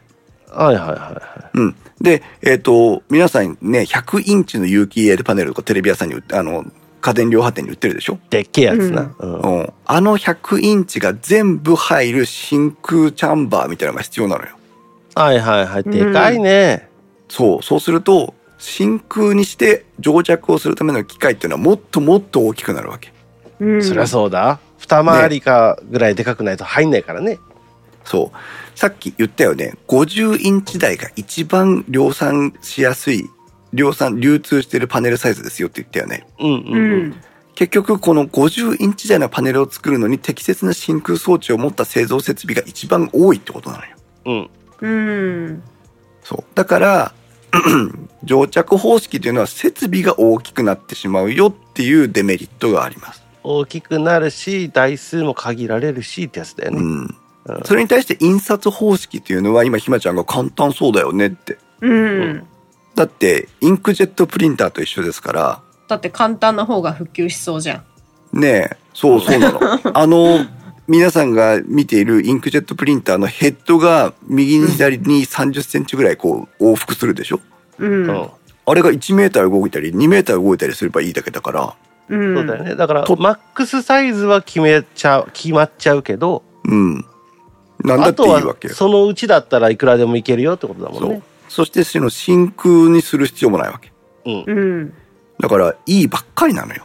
うん。本来はね。本来は。だけど、有機、えっ、と、印刷方式というのは、その有機 EL 素材をインク化するのがすごく大変だった。そりゃまあそうだろうの。そっか、その前の話か。うん。なるほど。で、えっ、と、結局、そのさっきも言った、その光源塗り分け方式で、うんえっ、と、RGB 光源、塗り分けされた光源を持つ定着タイプの有機 EL パネルと、うん。 RGB 光源を持つ印刷タイプの有機 EL パネル、うん。そしてカラーフィルター式の定着方式の有機 EL パネルと、うんうん。カラーフィルター方式の印刷タイプの有機 EL パネルという、この、この組み合わせが存在することになるのね。うん。うん。ここでまた皆さんに、今なんか、うんあの、宇宙刑事シリーズで盛り上がってますけども、定着って言ったからよ。はい。えっ、と、ここで皆さんに質問ですが、うんじゃあ、LG は、今のうん4つの組み合わせ、RGB 定着、RGB 印刷、カラーフィルター定着、カラーフィルター印刷。LG は、どの方式を採用してますか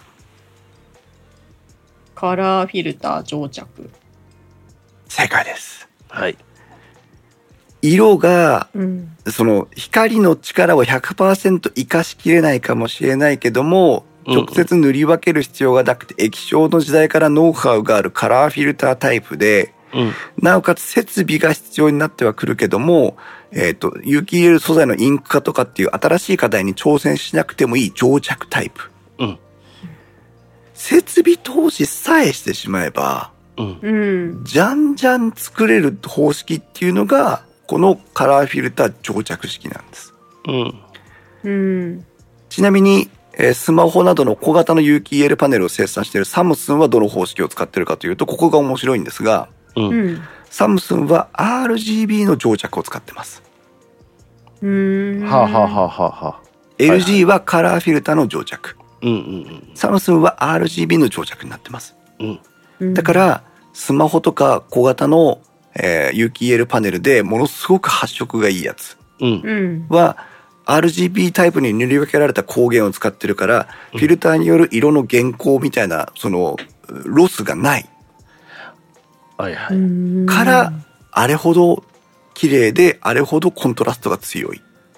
あのー、うんそう言われたらさ、テレビは持ち運ばないけど、うん。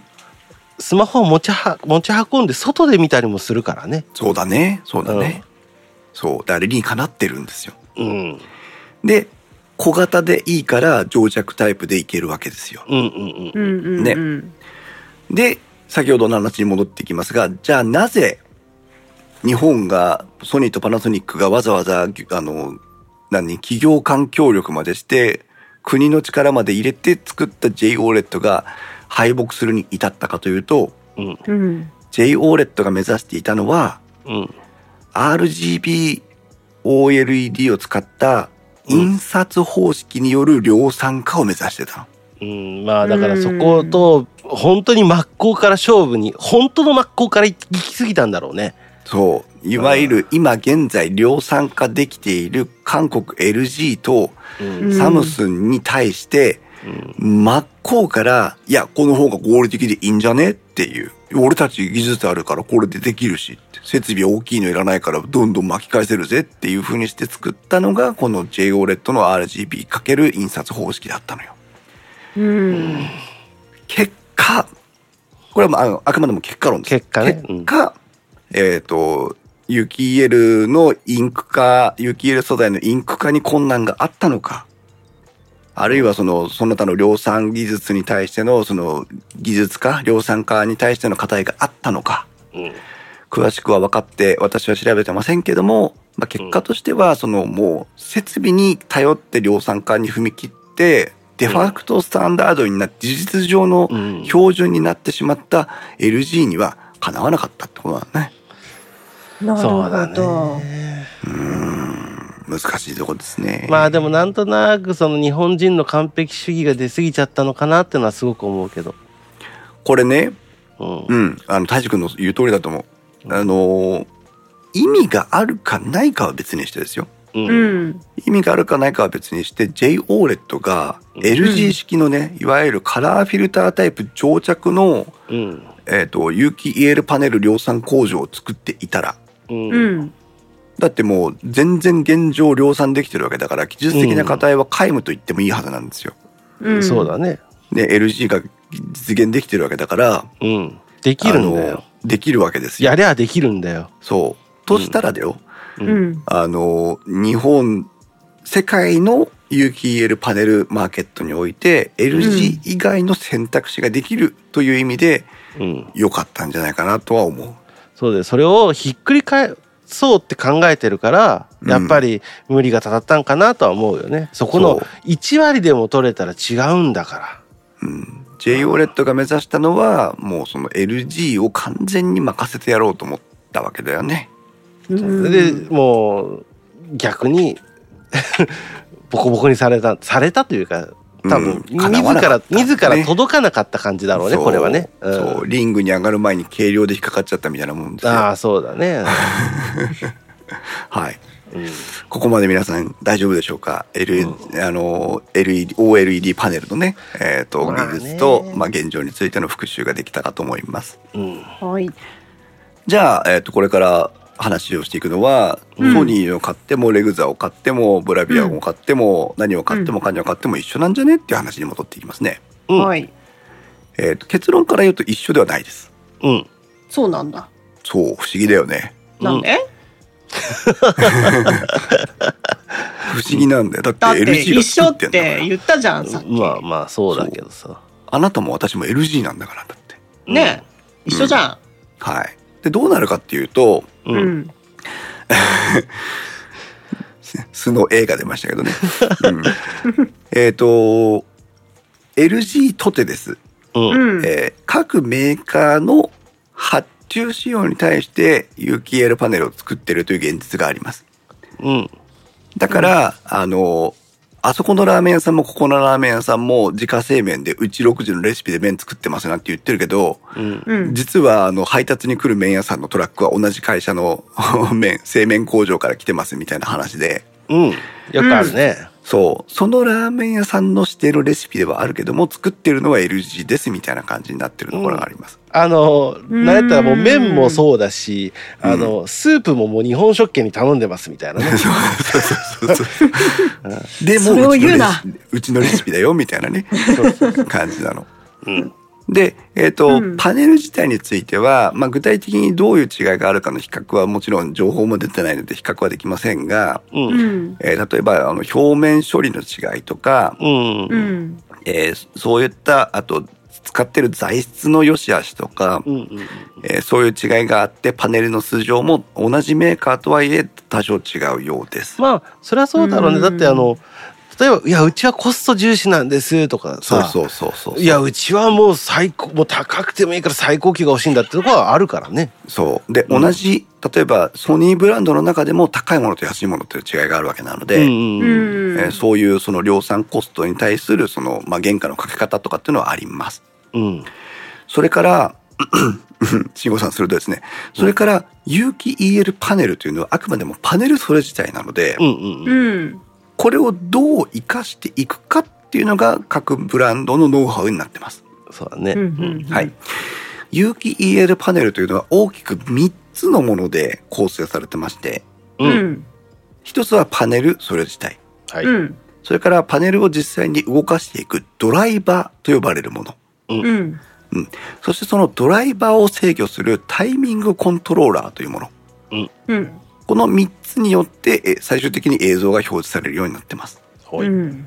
うん。なので、えっ、と、そのパネルを使ってうちは高コントラストな味付けですよとか、うんううん。ん。うちは再度強めの味付けですよとか、うん。うちはドライバーを使ってこういう風に明暗を調整していくから黒が引き締まって見えますよとかう、んうんうん。うん。うちはタイミングコントローラーを使ってこういう風に調整していくから残像感が少ないですよとか、うんうんこの同じパネルをどう料理していくかっていうところが各社の違いと思ってください。いや、本当にだからラーメンだね。ラーメンなんだね。わかりやすいね、ラーメン。うん。で、一番、我々一般消費者に一番わかりやすい言葉でそれを表現すると何かっていうと、画像処理エンジンとかね、あうあ、んなんかよく聞くね、それ。うん、んいうやつです。ううんん。それが本当に各メーカーごと違うという。はいはい。あと、ここうは、んあの、現、あの、事実を確認できてませんが、うんううんん。結構、えっと、LG は、メーカーに対して、えっと、機能開放というやつをね、うん。あ積極的にやってるらしくて、うん。普通に黙って買えば、例えば、はえっと、パネルの持ってる能力の6割しか使えませんよとうんうん。いうパネルに対して、あ、実はこういう裏技があるんですとか、うんううんん。実はこういう調整で、えっと、別なことができますよとかっていうことを、うんえっと、積極的にそのメーカーごとに対して、その、濃淡をつけてるらしくて、まあでもそれはやった方がさ、うん、売り手と買い手は合意しやすいよね。うん。うん。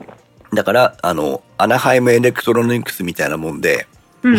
これは連邦軍だけに売ってる装備ですよとか、これはジオン軍だけに出してる性能ですよみたいなのがあるってことなの。武器やめ。 そう。でも同じパネルだから、当然、ね、メーカーが違っても同じパネルは使えるってことなのね。うん。うん。そんな風な違いがあります。はい。うん。で、カタログにその、どうやってその液晶パネルを料理してるかってところは今、あの、各、うーんと、カタログが盛んに説明してるところなので、うん。んえー黙ってページをめくればその比較ができるようにななっています。デカデカとあの、なんかあの、何 ?CPU みたいなやつの、こう CG みたいなのが載ってるよね。 そうそう。そうなん大です体。そう。じゃあ、えーっと、今まで本当にずっとね、あの、1時間30分にわたって OLED の話に終始してきたわけなんですけども、はういん。もう液晶テレビは終わりで、L うんあの OLED パネル一択なのっていう話。うん。うん。これ実は違いまして。 はい。こっからも意外と長いんだよね。そうだね。もう、あと、まあね、持ち時間30分ぐらいだと思ってるので、うん。えーっと、はしょっていきたいと思いますが、うん。結論、うん。今、液晶パネルすごく綺麗です。そうなんです。うん。これも皆さん、あの、リモコンの比べてねって言ったけど、ぜひこのゴールデンウィーク中に電気屋さんに行っていただいて、有機 EL パネルと液晶パネルを見比べてください。うん。特に高級もラインナップ。う。うんん。えっと、私の正直な感想ね。う。うんん。有機 EL パネルと液晶パネルの見分けがつけられなかった。お ーそうなんだ。そこまで液晶テレビのうん。品質が上がってきています。うん。うんうん。で、じゃあなぜそうなったかっていうと、実は革新的な一つの技術があって、ううん。ん。えっ、と、それが、えっ、と、表示能力の差を埋めつつありますという。うん。うんああ、もうみんな鋭いね。うん。慎吾さんがタイムラインに今、エリア駆動 LED とかというふうに書いてくれましたが、う。うんん。えっ、と、液晶パネルのおー話をした時にすぐこのエリア駆動 LED という話が出てくるってところはもう皆さん、あの、ベテラン電気屋ウォーカーリスナーさんなんですけど、 そうだね。液晶パネルのと有機 EL パネルを比較とした時に何が違いますかって言ったら光源が違いますって話をしましたよね。ううんん。さっきそうだね。うん。ね、うん。そう。で、液晶パネルの光源ってどうなってるかっていうと、うんエッジ配光型というのが今私たちが使ってるパソコンのモニターとかね、うん。多いんですけど、うん。実はこの液晶テレビの裏っ側にそのまんまライトがあるわけじゃないのよ。うん。うん。蛍光灯みたいなのがね、パカッてあげたら蛍光灯入ってるみたいなさ、うん。そういう話じゃなくて、まあ、それ、大昔のやつだよね、それは。そうね、昔はそうだったんだ けど、うん、この、えっ、と、モニターのベゼルの上の部分とか下の部分、うん。画面の端っこの方に光源がある。いわゆるそこから光が放たれて、そ看板の同光板っていう技術と一緒なんだけど、それはう、。その通り。あの説明して。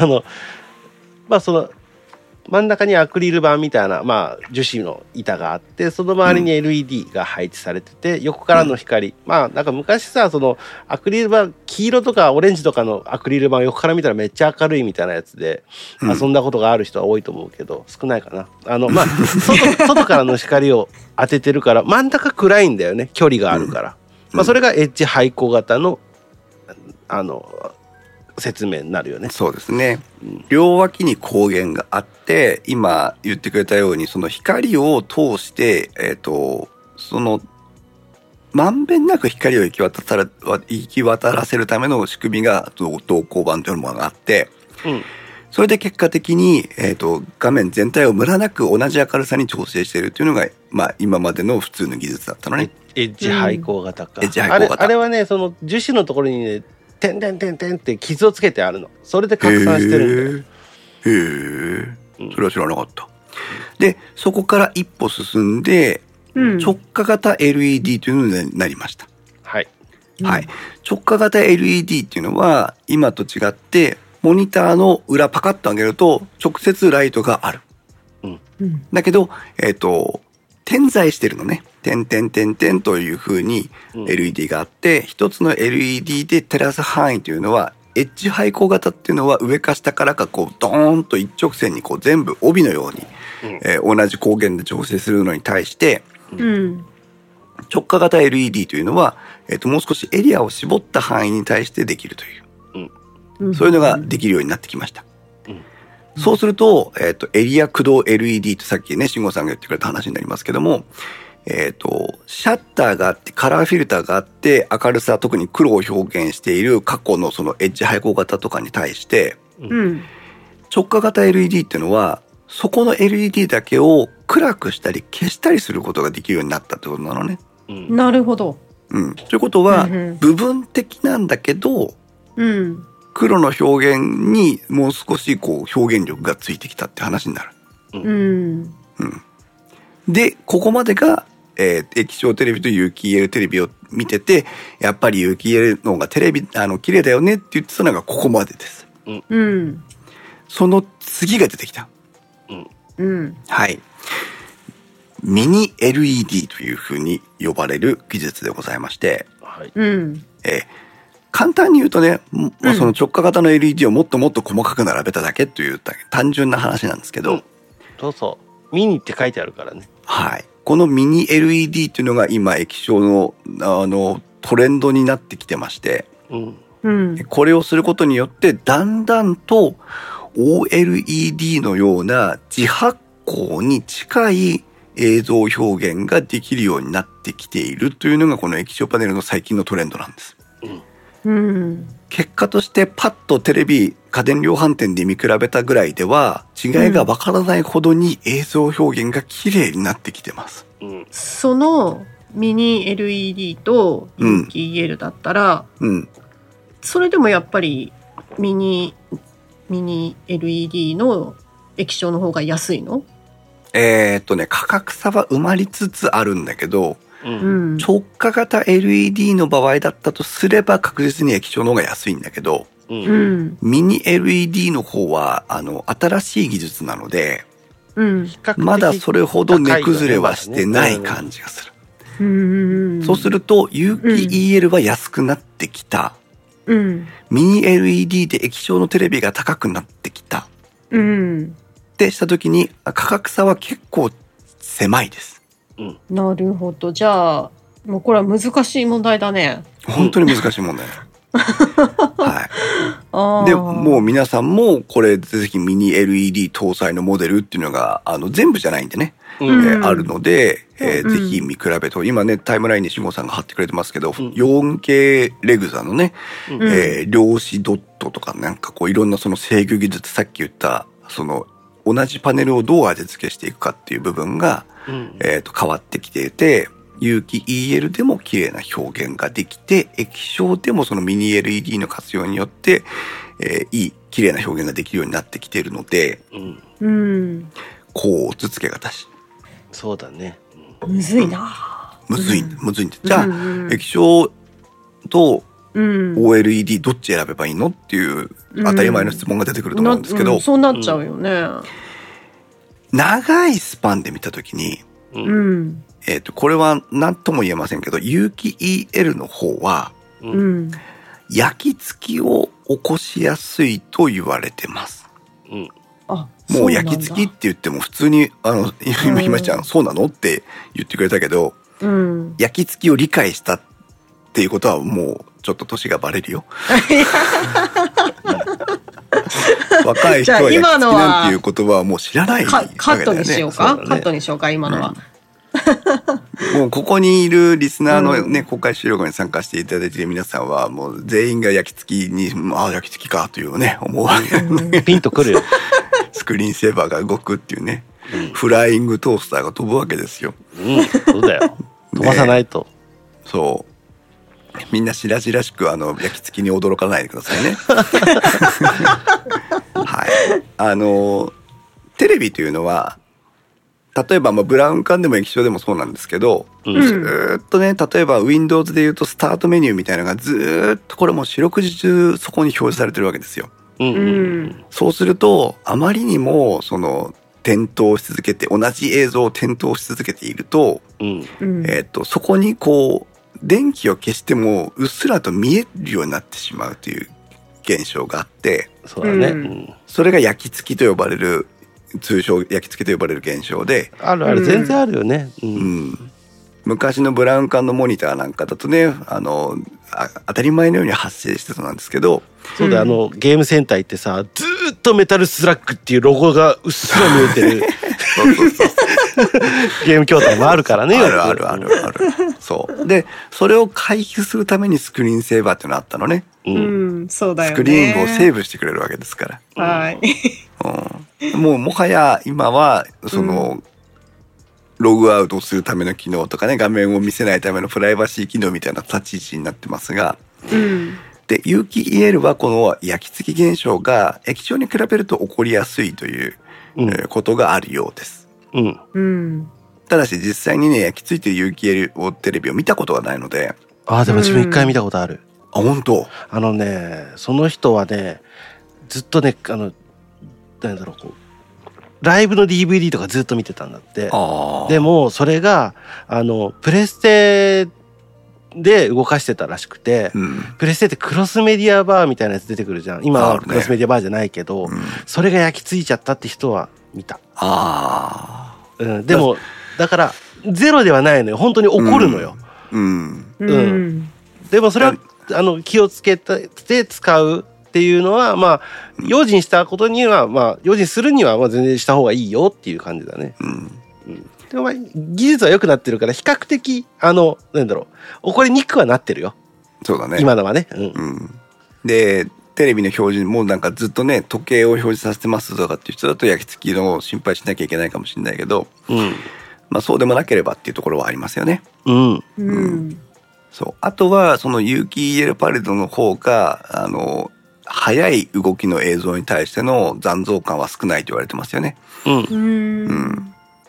ただそれとて、それとてですよ、液晶の方のその制御技術が上がってきてますから、うんまあ、こうつけがたいというので、えっ、と、電気屋ウォーカー的にはね、今回のまとめとしては、うんえっ、と、必ずしも有機 EL を選ぶ必要はなくなってきたかもしれないというところです。はい。うんなの、で、えっ、と、液晶は嫌だから有機 EL っていう選び方をしないで、うん。そのミニ LED とかであれば、一回うん見てみるっていうのはありだと思います。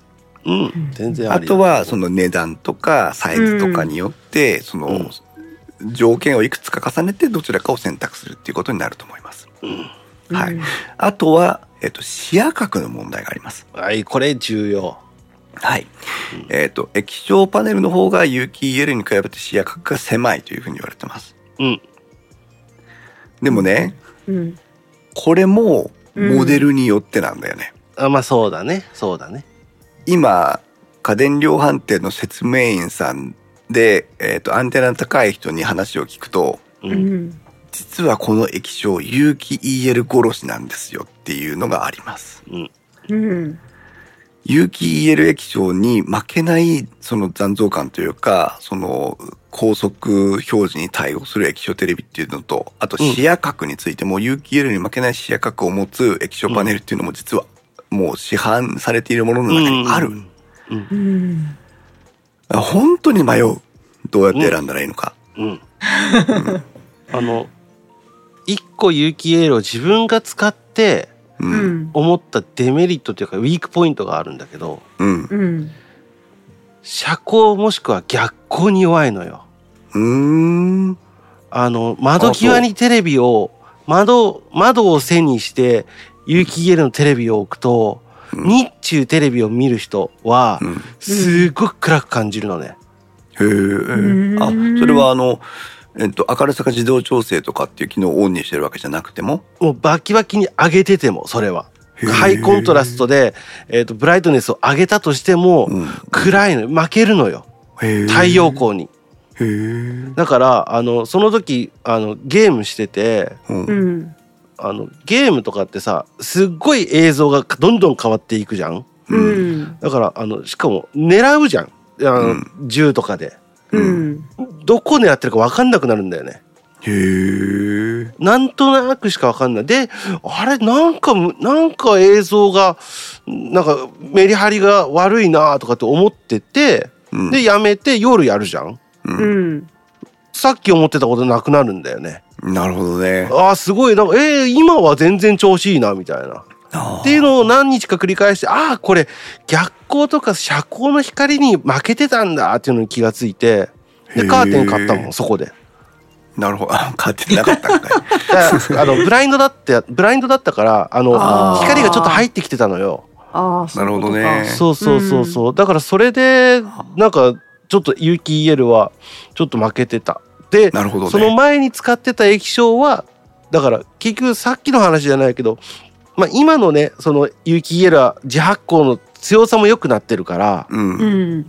改善はされてるとは思うだけどうん多分ちょっと前もしくはえっとミミドルレンジぐらいの有機 EL を買うとするじゃん、うん。そうすると強い光のえっと液晶と比べた時に暗いのよそこがう、ん。なるほどね。ううんんうんっていうのが体感としてあったので、うん昼すごくテレビをずっと見るっていう人は自分は有機 EL よりは液晶の方が使い勝手がいいんじゃないかなとは思う。うん。なるほど。なるほどね。これなかなか家電量販店で、あの、光の差し込みとかっていうのはね、比較できないですから、難しいとこですけど、うんまあうんぜひね、そんなところにも、うーん、あ、LED に比べて有機 EL の発光効率が悪いってことはおそらくないと思います。うんないんだけど、その光の差し込みに対する対応っていうのが、うんと液晶の方が良かった可能性があるのね。うん。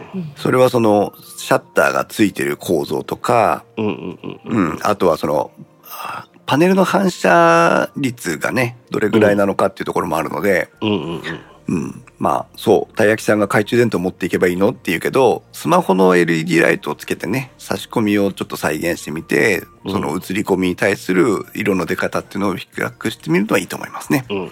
うんはい、で、えー、とまた戻りますけども、はい。うんえー、大樹くんがね、その、えっ、と、フル HD の映像を 4K テレビで見たときにっていう話をしてくれましたが、うんうんううんうん。んえっ、と、これ実はあの、今日来てくれてませんけども、流しの PC サポーターさんとかが、うんえー選びテレビ選びをするときに注意した方がいいポイントですよっていうふうに話してくれたポイントで、うんえー地上波放送、普通のフル HD の地上波放送を 4K テレビで見るときにはどういう風になるのかというと、うんアップスキャンコンバートというものを通して映像表現されまして、うんえー解像度の低い映像を解像度の高いテレビに映すために、うんまあ、コマを大きくするって言ったらちょっと誤解があるんだけど、うんあの、大きくするんだよね、映像をね。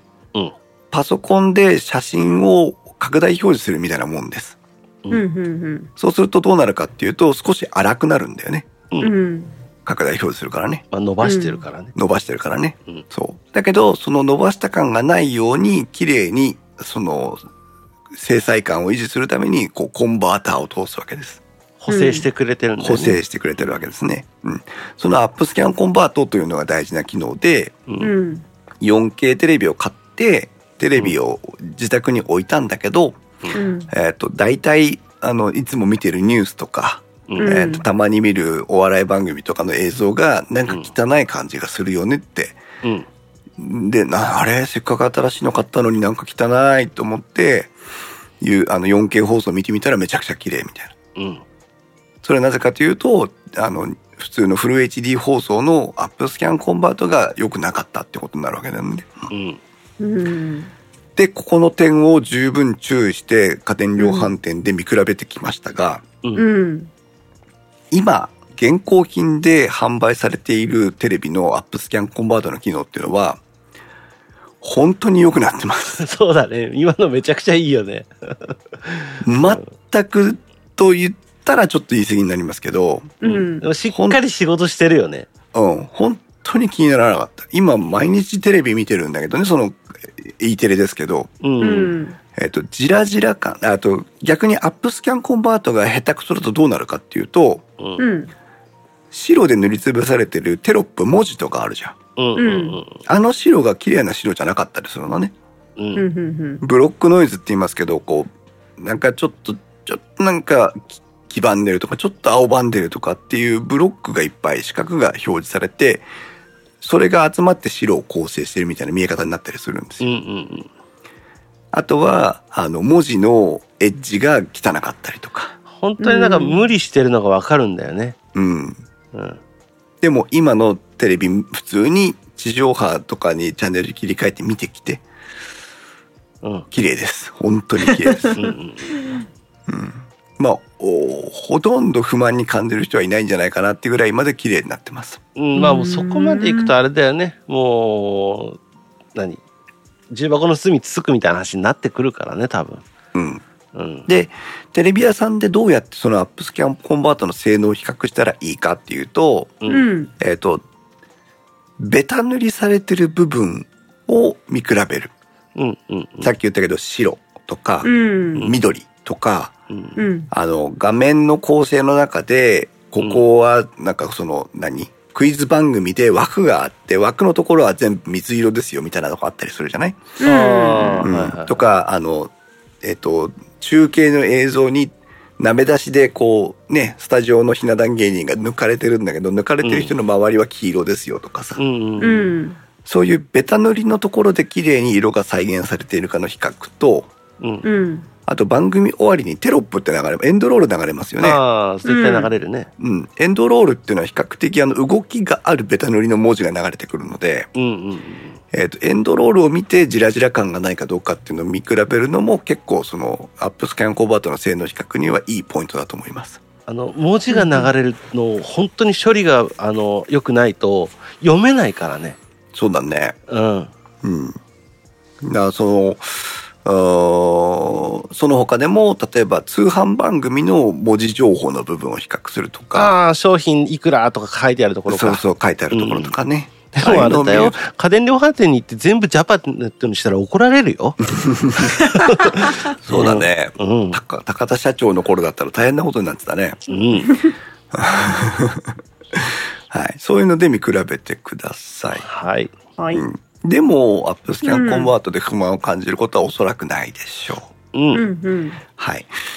で、新しいテレビの注意点のもう一つが、スピーカーの問題です。ああ、そうだね。うん。なるほど。そうだね。液晶テレビとか、う。うんん。まあ、ね、ブラウン管のモニター今は使ってる人少ないと思いますけど、う。うんん。スピーカーなんて好きなように配置することができたのね。うん。うん。で、有機、特に有機 A テレビですけど、うん。うん。えっ、と、スピーカーを埋め込むだけの厚みがないということあがあ、そもそもね。ありまして、うん。ううん。ん。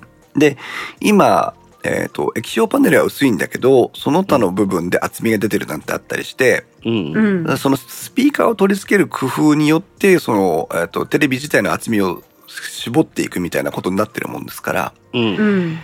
えっ、と、真正面に向けてスピーカーがついてなかったりするのね。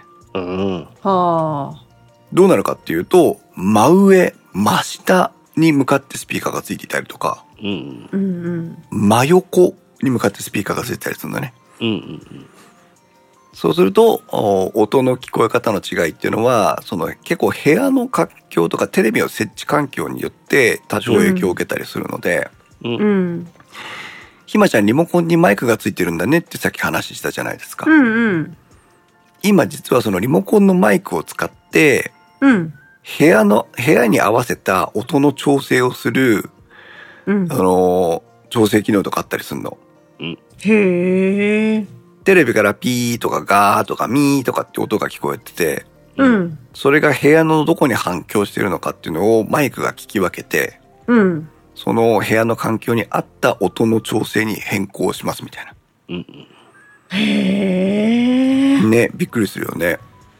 そうなんだ。そうそうとは言ってもやっぱり真正面についてた昔タイプの液晶テレビの方が音は聞きやすかったりする場合もあるのね。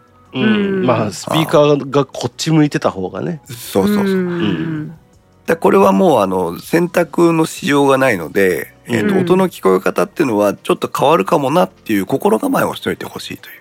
う。うんうんんうん、感じになります。今、慎吾さんがレグザのね、えっ、と、オプションスピーカーとかっていう話を、リンクを貼ってくれてますけども、えっ、と、どうしても納得がいかなかった場合、うんうんサウンドバーを置くっていう手もあります。はうい。ん一応置いてます。うん。サウンドバーってひまちゃんなんだかわかるわかる うん。なんか横に長細いスピーカそう横に長細くて、スピーカーがいくつも入ってる黒い、うんなんか横長の棒みたいなやつなんだけーど、うんうんそれを置くことで、まあ、本来は、その臨場感のあるサラウンドの音声を再生するためのスピーカーなんだけど、うんあとはなんかウーファーがついてたりね。そうそうそうそう。んだけど、まあ、正面に向くスピーカーってことなので、もう、もうほんとダメ、ほんと納得いかないと思ったら、うんサウンドバーを置くという手もあります。あのね、うちはね、猫がね、それあったかいからね、そこでよくね、テレビとサウンドバーの間で挟まってる。 うん。そうだね。あのベニヤ板で作るでしょうねって言ってますけど、あの、そう、反射板を作るとかっていう手もあります。まあ、その、聞こえ方の違いがあるよってところだけちょっと注意をしておいてください。はい。はいこれはもうあの、えっと、聞こえ方の良し悪しでテテレビを選ぶっていうことはないので、う。うんんえっと、まあ、あと家電量販店に行って聞き比べてもま絶対わかんないので、 絶対あかんない。いらっしゃいませって言われるからね。そうだね。なので、まあ、あーついてからがっかりしないというね、うん。してください。はい。えーだいぶ時間が経ってきましたけども、えっと、OS の話。はいはいはいはい。大事なポイントでした。うん。えっと、テレビで OS って何っていうふうに私率直に思ったんですけど、うん。テレビだってね、番組表があって、設定画面があってっていう、実は昔からその何かしらのプログラムの中でテレビっていうのは動かしてたわけですよね。そうだね。うんう。ん。それが、まあ OS と呼ばれるやつで、うん。えー今はその独自路線から、あうん共通の OS への移行というのが、まあ、少しずつ進んできています。うんうん。いう最も有名なところでさっき大志くんがあったクロスメディアバーというね、ソニーのブラビアシリーズですけども、うん。うん。えっ、と、プレイステーション4のような操作感でテレビを操作するというのがクロスメディアバーというやつで、うん。うん。えっ、と、それが一時ソニーのブラビアにもその方式が採用されていました。そうだね。はい。私、ソニーの販売員さん、説明員さんとお話をしていて、うんうん。えっ、と、クロスメディアバーの話になったんですけど、うん。うん。ソニーの説明員さんがクソみそに言ってましたね。ああ、そう、あの、受けが悪いと。受けが悪いと。うん、まあ、一定層だろうね。わしみたいにもうプレステ死ぬほどやってる人間は別に何の違和感もないけどさ。うん。そういう人が、あの、マスではないからね。ただし、という言い訳をしてくれてまして、うん。ソニーのうんブラビアのクロスメディアバーが悪かったのは、うん。う。うんん。クロスメディアバーが使い悪かったわけじゃないんですと。うん。うん。なぜならプレイステ4のクロスメディアバーは普通に使えるからね。うん。うん。なぜかというと、うん。えっ、と、パソコン、ああとテレビが持っている処理性能うん。にクロスメディアバーはちょっと重たすぎるという。ああ、確かにレスポンス悪かったかな。うん。うんあ、クロスメディアバーはプレステ3だねっていうツッコミが入りましたね。ああ、懐かしいね。そうだね。狂ったようにやってたのはプレス3だから自分が。そう。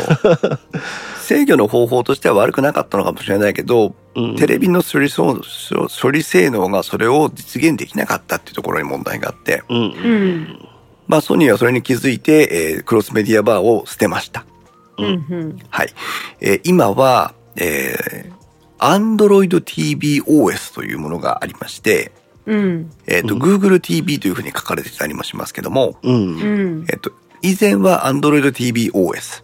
うんで、最近は Google TV と呼びます。はい。えーこういういわゆる Android ベースのテレビ制御 OS というのがもうもうすでにあって、うん。えーそれをいわゆる使用料を払って使うという、うんことになってまして、えーソニーのブラビア、シャープのアクオス、うん。それから TCL とフナイ、うん。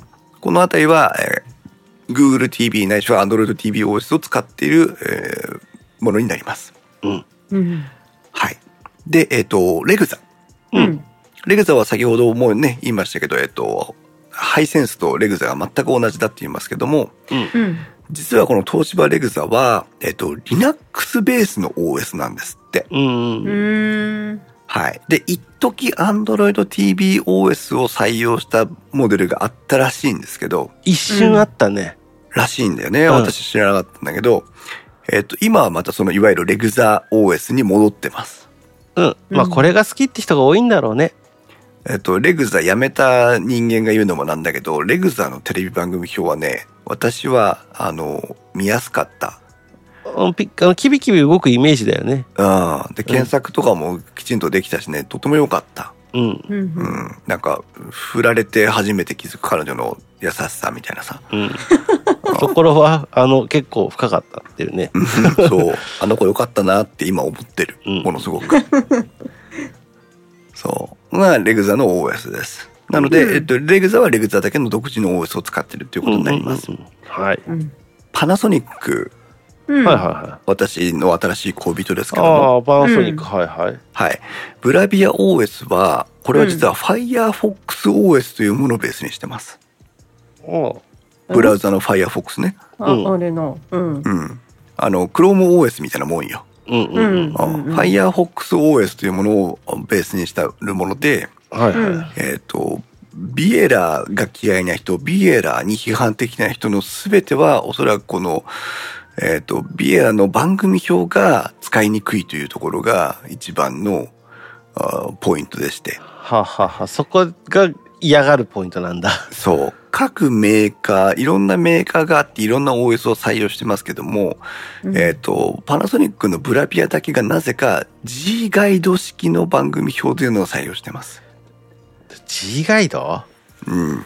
あの、テレビ番組表うんうのん標準規格みたいなものがあって、う。うんん昔、昔ね、あの、テレビジョンとかを買ってた人ならご存知だったかもしれませんけど、うん。そう、G コードね、たくまさんとかたいやきさんが言ってますけど、G コードっていうのはその G ガイド式のテレビ番組表が持ってる機能の一つなんですよ。そういうことなんだ、録画するとき使ったよねそうそう、なんか G コードを入力すると、うん日付とかチャンネルとかも含めて一括で登録ができるっていうのがあったんでね。まあ、革命ではあったけどな。そう、あれはその G ガイドというテレビ番組の標準書き格の一つで、えーなぜかパナソニックだけがそれを採用してるという。うー。うんん何かしらのメリットを見出してるんでしょうけど、かたくなにやめない。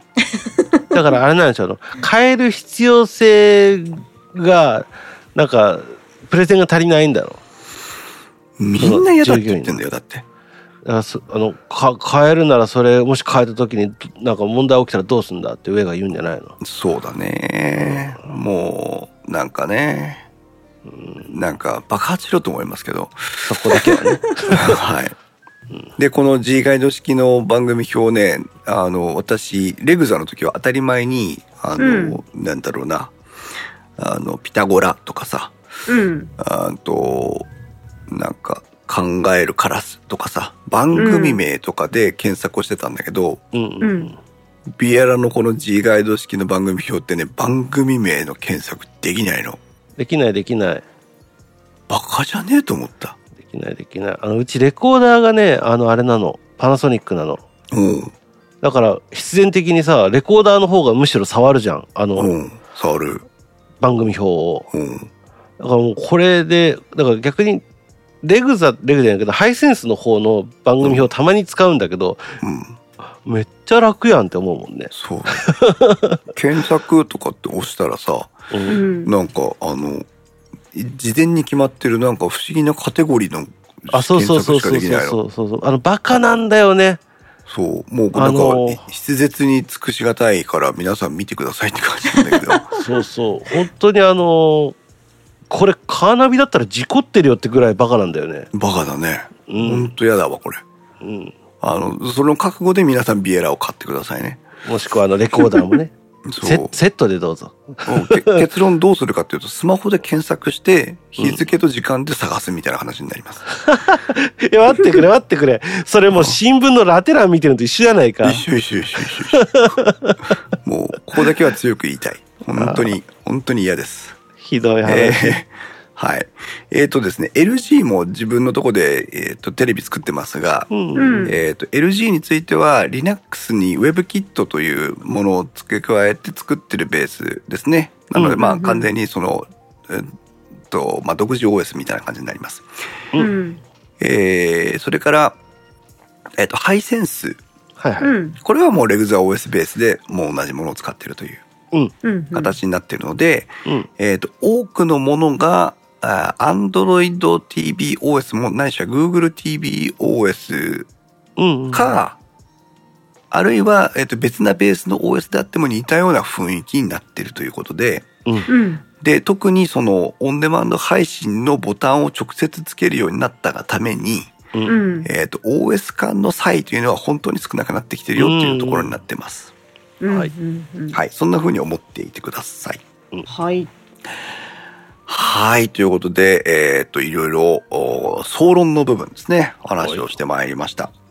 はいもうすでに2時間を超えて、本来ここから、えー、格論という話になってくるんですけども、うんもう皆さん十分にお腹いっぱいで、えっ、と、これ以上喋ると切り抜き動画になってしまいますので、はい、えっ、と、格論の部分については今日はあまり触れませんが、うんうんえっ、と、さっきね、液晶液晶パネル、雪エレパネルのところに話をしてくれた、えっ、と、量子ドットね、クワンタムドット制御とかっていうのがあったりとか、うんううんんえっ、と、あとはですね、えっ、と、映像処理エンジン、画像処理エンジンのところで、うんえー、と私たち大好き皆さんもよくご存知聞かない日はないんじゃないかというあれですけど深層学習とかね、うんえー、とディープラーニングとかね、うん AI 制御とかっていうのが実は入ってきてまして、うんうん。えー画像を、うんえー、とこの番組は音楽番組ですよねと。うんうん。そしたら音楽番組だったら、こういう風なあ処理をしたら一番高画質に見えますよね、みたいな、うんえっ、と、学習データを元にした映像処理の色味付けみたいな方向性付けっていうのが出てきたりして、うんうん。えー、あー、慎吾さんお疲れ様です。ありがとうございます。 えっと、今までっていうのは、うん。例えばなんだろうな、えっ、と、うーん、もう、いわゆるプリセットによって映像の処理の方法を味付けを変えるっていうのが今までの限界だったのね。ゲームモードとか、映画モードとそうかだよね。うんほんとそれ。うんほんとそれ。 映画モードにするとコントラストが広がりますよとか、ゲームモードにすると、あの、処理速度がね、うん上がりますよとかっていう程度の味付けだったんです。うんうんうん。それが今はその映像まずその映像の基本情報に対するデータベースみたいなものがあって、ううんん。えーこの映像はこういう、うんとコンテンツ内容ですよっていううんまず認識があって、うんうんそれによって繰り返しになりますけど、うんえっとこうこの類のコンテンツはこういう風な映像であるはずだっていうその、うんうん学習データベースがあって、うんそれによって高画質化を、の味付けを狙っていく、変えていくっていううんことが始まっています。はい。私たちは、まあ、うんあの、電気屋ウォーカーインストウェブのこん、あのー、コミュニティに参加してくださっている方は今、ステーブルディフュージョンっていうね、うん画像生成 AI を使って、うんえっ、と、私たちが普段描けないような、あの、画才がなくても、あの、綺麗な映像とかを生み出すっていうことを、うんあの AI の助けを借りてするようになってきましたよね。はい。うん。それからチャット GPT のように、うんえっ、と、会話を、自然な会話の認識と、えっ、と、文章の想像ができるようになってきましたけども、うん。それらの技術っていうのは、うんなんて言えばいいのかな一言では語れないんですけども、うんえっと、いろんな膨大なデータから、うん例えばサッカーというキーワードで、うんえー集約をしていこうと思った時に、うんこれがサッカーですよねみたいなものを、どんどんどんどんこう最小公倍数的なものを生み出していく。うんうんで、えー最終的に、じゃあサッカーと言われた時に、えっ、と、元にしたデータと、生み出されたデータが、うん1対1に、こう、イコールになるようなところを狙っていきましょうねっていう学習を一生懸命してる。うんうん。そんな、簡単に言うとそんな認識なんです。うんうん。うん。だから、電気屋ウォーカーのコーヒーという学習が行われたとしたらですよ。うんううんん。えっ、と、電気屋ウォーカーのコーヒーっていうのは、こういう見た目のはずだよねってういうんところを、いかに再現できるかっていう勉強を一生懸命 AI はしてるのね。うんうん。うん。だから、最初にやったら、ちょっとこれはコーヒーじゃねえな、みたいな。そうこれは犬だなとかさそう、人間じゃねえし、みたいなさ。うん そこから、だんだんと言っていって、あ、コーヒーって言えばメガネかけてるよね、とかさ。うんうん。コーヒーって言ったら、中肉中背だよね、とか。コーヒーって言ったら、これぐらいの、こう、なんか、感じだよね、とか。コうんーヒーって言ったら、ドジっ子だよね、とかさ。だんだん、その正解率が上がっていく。うんうん。っていうのがその、まあ、真相学習とか AI の活用だったりするもんね。うんううんん。だ映像の補正の世界でも同じような技術の応用で、うんうんうん。恋愛ドラマといえば、こういう風な映像のはずだから、それに特化した修正をしましょうん。う。うん。えっ、と、名探偵コナンだったら、こういうはずだから、こういう風な、なんか黒い人型の人間をきちんと再現しましょうみたいなさ。もっと黒くしてやろうとかねもっと黒くしてやろうとかさん。そう。料理番組といえば、やっぱり彩りが大事だから、サイドを上げていく調整になってきますよとうかんさ。うんうん。トマトみたいなの綺麗に出してきますしずる感を強調しようとかさうん。うん。そういういいなんていうのかな処理方法での修正というのが、えっ、とテレビベースでも始まってますというかな。まあ、まだね、そこが今、ススタートでもないけどさ、そこ、まあ、うんまあ、一つ昔で言うと、ディープラーティングっていうのがあるけ、あるから、うんまあ、その辺ぐらいからこう流れてきてる、あの、うん技術にはなるんだろうけどね。そううん。私たちがそれを見てあこの学習性能だからこっちのメーカーがいいよねっていうことは当然ないわけなんですけど、うん。うん。いわゆるその他の画像処理エンジンとかとの仕組みと一緒で結果的に美しく見える理由ベースの部分にはそういう、えー新しい取り組みがありますよっていうふうな理解で言ってくれればいいかなと思います。うん。うん。い。いということで、まあ、うん総論の部分ね、いろいろお話をしてきましたけども、うん。はい。どうですか液晶テレビ、有機 EL テレビ、ちょっと新しい時代に入ってきてた感じがしないうん。うん。した。 うん。最後に、ね、聞いてもいいですどうぞ。コーヒーさんはさ、うん今回ね、うんなんでテレビを変えたのあ、えー、っとね、突然ぶっ壊れたわけじゃないんでしょあのー今まで使ってたものは、うん。嫁の実家のあたらうん古いテレビを置き換えるために、嫁の実家に嫁いできました。そそれはもう、れが出、ていくことが先に決まったの違います。それは、そうあの、捨てうる、ん捨てるとか引き取りするんだったら、そっちの古い方を置き換えてあげようと思って決まった。でしょじゃあその前にさ、買おうって思った動機があるわけじゃん。そうそうそそうう。だね。そこがねなんで、そんなにテレビを見なくなったこのご時世に、そうそうじゃあテレビを変えようって至ったそれは何なのかなだっ。ってて、2万3万じゃないでしょそうだね。結果的に、うん。えーっ、と、5万ぐらい割引をしてもらいましたけども、うん。うんそれでも21万だったな。ああ、そこそこするやん。ううん。嫁がうんテレビを変えようと言ったから、うん。それが有機きっかけ 4K テレビ記念あ日。あああ、そうそうなん。でもまあ、そっから なんだな、何かが不満だったからってわけじゃないんだね。奥さんが、なんか、あそろそろ新しいのテレってビな変っえたてかみらか。ないって。実はね、これ、おうん本当のことを話をすると、うん。えっ、と、今、うちの嫁は、えっ、と、うん YouTube とか、うんうん。まあ、YouTube から始まってツイキャスとかにちょっとハマってて、はいはいはい。ううんんあの、ライブ配信うんうんね、を生活の中で楽しむようになってきたの、最近。うん。うん、全うん然いいじゃんいいじゃん。うん。とした時に、えっ、と、うん嫁はキッチンでそのご飯とかを作ってくれるわけなんだけど、うんうんううんん。えっと、今に置いてあるテレビがキッチンから見えるわけですよ。うん。うん。で、片や今どうやってそれを見てるかっていうと、スマホで見てるわけだよね。うん。ああ、はいはいはそうすると、音も小さいし、良くないし、い。画面も映小さい像し。映像も小さいわけで。うん。うん。で、最近は YouTube とかが当たり前にこのテレビで見れるようになったと聞いてるぞと。うん。うん。うん。じゃあ、もし私がこのスマホで見てる YouTube がテレビで見れたら、それはいいよねと。ああ、うん実はそこが、あスタート。スタート地点。ああ。なるほど。う。うんん。でもそれはなんか、いいじゃん、いいじゃん。うんうんしかもね、。しかも、うんう。ん。うちの、えっ、と、テレビっていうのは今に置いてあるんだけど、うん。うはいえっ、ん。と、すぐ隣が娘っちの部屋なの。はいはい。そうすると娘っちは、まあ、8時半かぐらいに、し一応寝室に入って、うんう。ん。あお休みの時間になるので、うん。うん。テレビ音出して見ることができない。ああ、うん寝れないからね。そう。で、どうしてたかっていうと、イヤホンを、片耳イヤホンみたいなのをつけてたわけ。 あ、ん DJ みたいになってたんだ。そうだね。DJ みたいになったんだけど、実は最近のテレビは、ううんん。。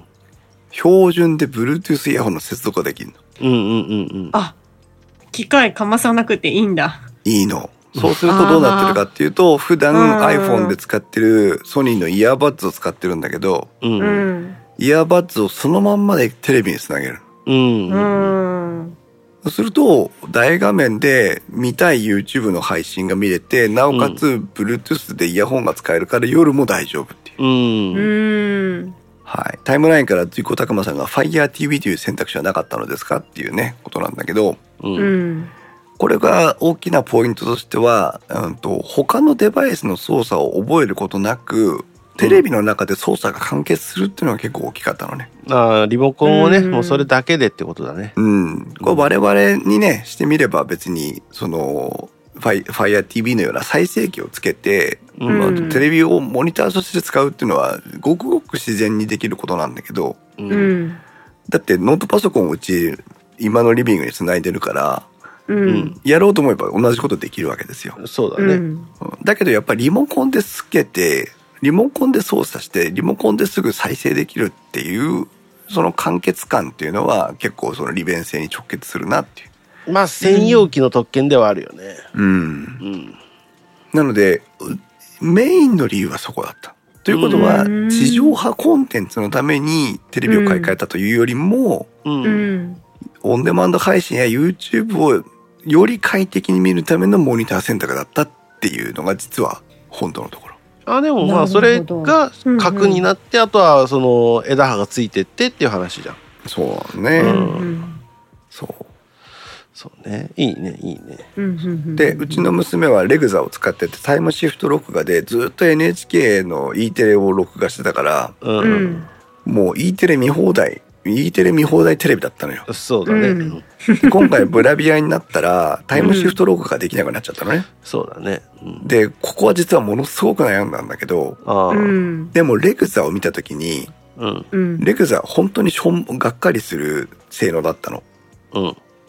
あのモニターの美しさを画面の美しさを比較した時にね、うんうん。だか、らどんなにタイムシフトが良くてもレグザを買うっていう選択肢にはならなかったのよ。うん、うん、うん。で選ぶとするとソニーかパナソニックかの2択だったわけ。う、うんん。でソニーっていうのは、えっとハイコントラストでサイドの強い映像を作ってる。あの、まあ、よく言うのが、ソニーの絵は疲れるっていう人がいるぐらいだからね。そうだね。本当そうう。んだからテレビで見るあの家電量販店で見ると一番綺麗なのはソニーなのよ。そうそうそう。うんうんうんそう。で、えっ、と、パナソニックはどうかっていうと、そこまでハイコントラストでもないし、そこまで、あの、結構でもハイサイドでもないという。なんかニュートラルな感じはするよね、パナソニックはね。そう。だから、長時間見るのに、その、綺麗な映像だったっていう。う。うんん。で、あとね、ソニーとレグザを、あ、ソニーとビエラを比べたときに、う。ん。大きな違いは、ソニーの方がざっくり5万ぐらい高い。どのモデルもああ、なるほどね。うんそう。。だから価格的にもソニーを選ぶほどのそのパコストパフォーマンス見出せないっていうね。うん、うん、うん。うん。だからうん本当に落としどころとして非常に高いレベルでまとまっているのがパナソニックだったの。うんうんうん、うん。まああの、クソ番組表はあるんだけ ど。それで5万引きよ。そうだね。本当よ。で、なんでそのクソ番組表があってタイムシフト録画を捨ててもレグザ、うんあの、ビエラを選んだかっていうと、うん、 NHK プラスのアプリを対応しているのが実はパナソニックだったのよ。ああ、あー、そもそなるもほど。の理由がそうかな E テレをタイムシフト録画してたわけだから、うんそれ見れたら別にいいんだ。そう E テレが見れたらある程度のそのニーズは満たすわけ。うんうんう。うんその、何でこう懸念するべきところが一個、大きい懸念事項がなくなるってことだからね。その通り。そしたらそう娘でっちの NHK 要プ望もラスのアプリが入ってるのが、うんパナソニックとあともう一社ぐらいしかなかったのかな。はいはいはいはうんあーそこはあのちゃんと確認あとレグザとパナソニックだけだったんだ。い。ああ、レグザはだから入ってたんだ。そうだからソニーには NHK プラスは今のところ入ってないのよ。シャープは候補に入ってこなかったの。シャープは入ってこなかったね。見もしなかったね。ああああ見るのは見てあげ てよ。で、でですよ。うんうんで、NHK プラスで、うちはほら別に受信料とかまあまあ払まあってるから、うん。よかったみんんなだけ払ど、ってるよ。みんな払ってるよ。うん。ここでね、NHK に言いたい。あうん。 NHK プラスって1週間の配信をオンデマンドでいつでも見れますよっていわゆる NHK 版の TVer なのね。一週間なんだ。いや、1週間でいいのよ。あ、いいん1だ。週間でいいんだけど、うん。うん。権利関係の処理の問題で、うん。 1週間以内であっても見えないという番組があまりにも多すぎる。あ、ああ。じゃあ一週間確保し、絶対じゃないんだ。そうなの。最長一週間なんだ。えっと、1週間は必ず1週間なんだけど、うん。そもそも見れない番組があるってこと。あ、ゼロなんだ。それ鬱陶しいね。これは本当に鬱陶しい。バカじゃねえ。それはぶっ壊すって言われるよ。うん。それは ね、言われる。NHK プラスの魅力っていうのは、NHK 配信のすべてをテレビじゃなくても1週間遡って視聴ができるっていうのが、うん。うん最も価値を持つアプリだったわけですよ。アプリというかうんサービスだったわけです何よ。のための金払ってんだよ、わしは。そう。うんなんだけど、うん。もう、配信直後なんだけど、この番組は見れませんとかってのがあって、じゃあわしはしか You- YouTube で違法アップロードしたのしてあるのさ、がそうってなるじゃ んそうんう。。しかもよ、しかもよ。うん。例えば、同じ番組なんだけど、今週のは再配信できませんみたいなのがあったりするの。だうわ、鬱陶しい。から本当にその権利の調整の問題なんだと思ったんだけしどろよそうなのよ国営放送なんだから。しろよなのよ。うん 頭下げてこいよ。もう単純に金の話だと思うんだけど、払えよ、金あんだろ。そう、俺たちに払えっていう前に、まずお前が払えよっていう。そう。それぶっ壊すって言われるよ。まあちょっと脱線しましたが、はい、はい。うん。 NHK プラスが見れるっていうのも魅力だったまあ、な。それはね、それはね、そうだね。うんうん。でもあれだ。じゃあ、娘っちの要望も叶えて、うん。奥様の要望も叶えて、うん。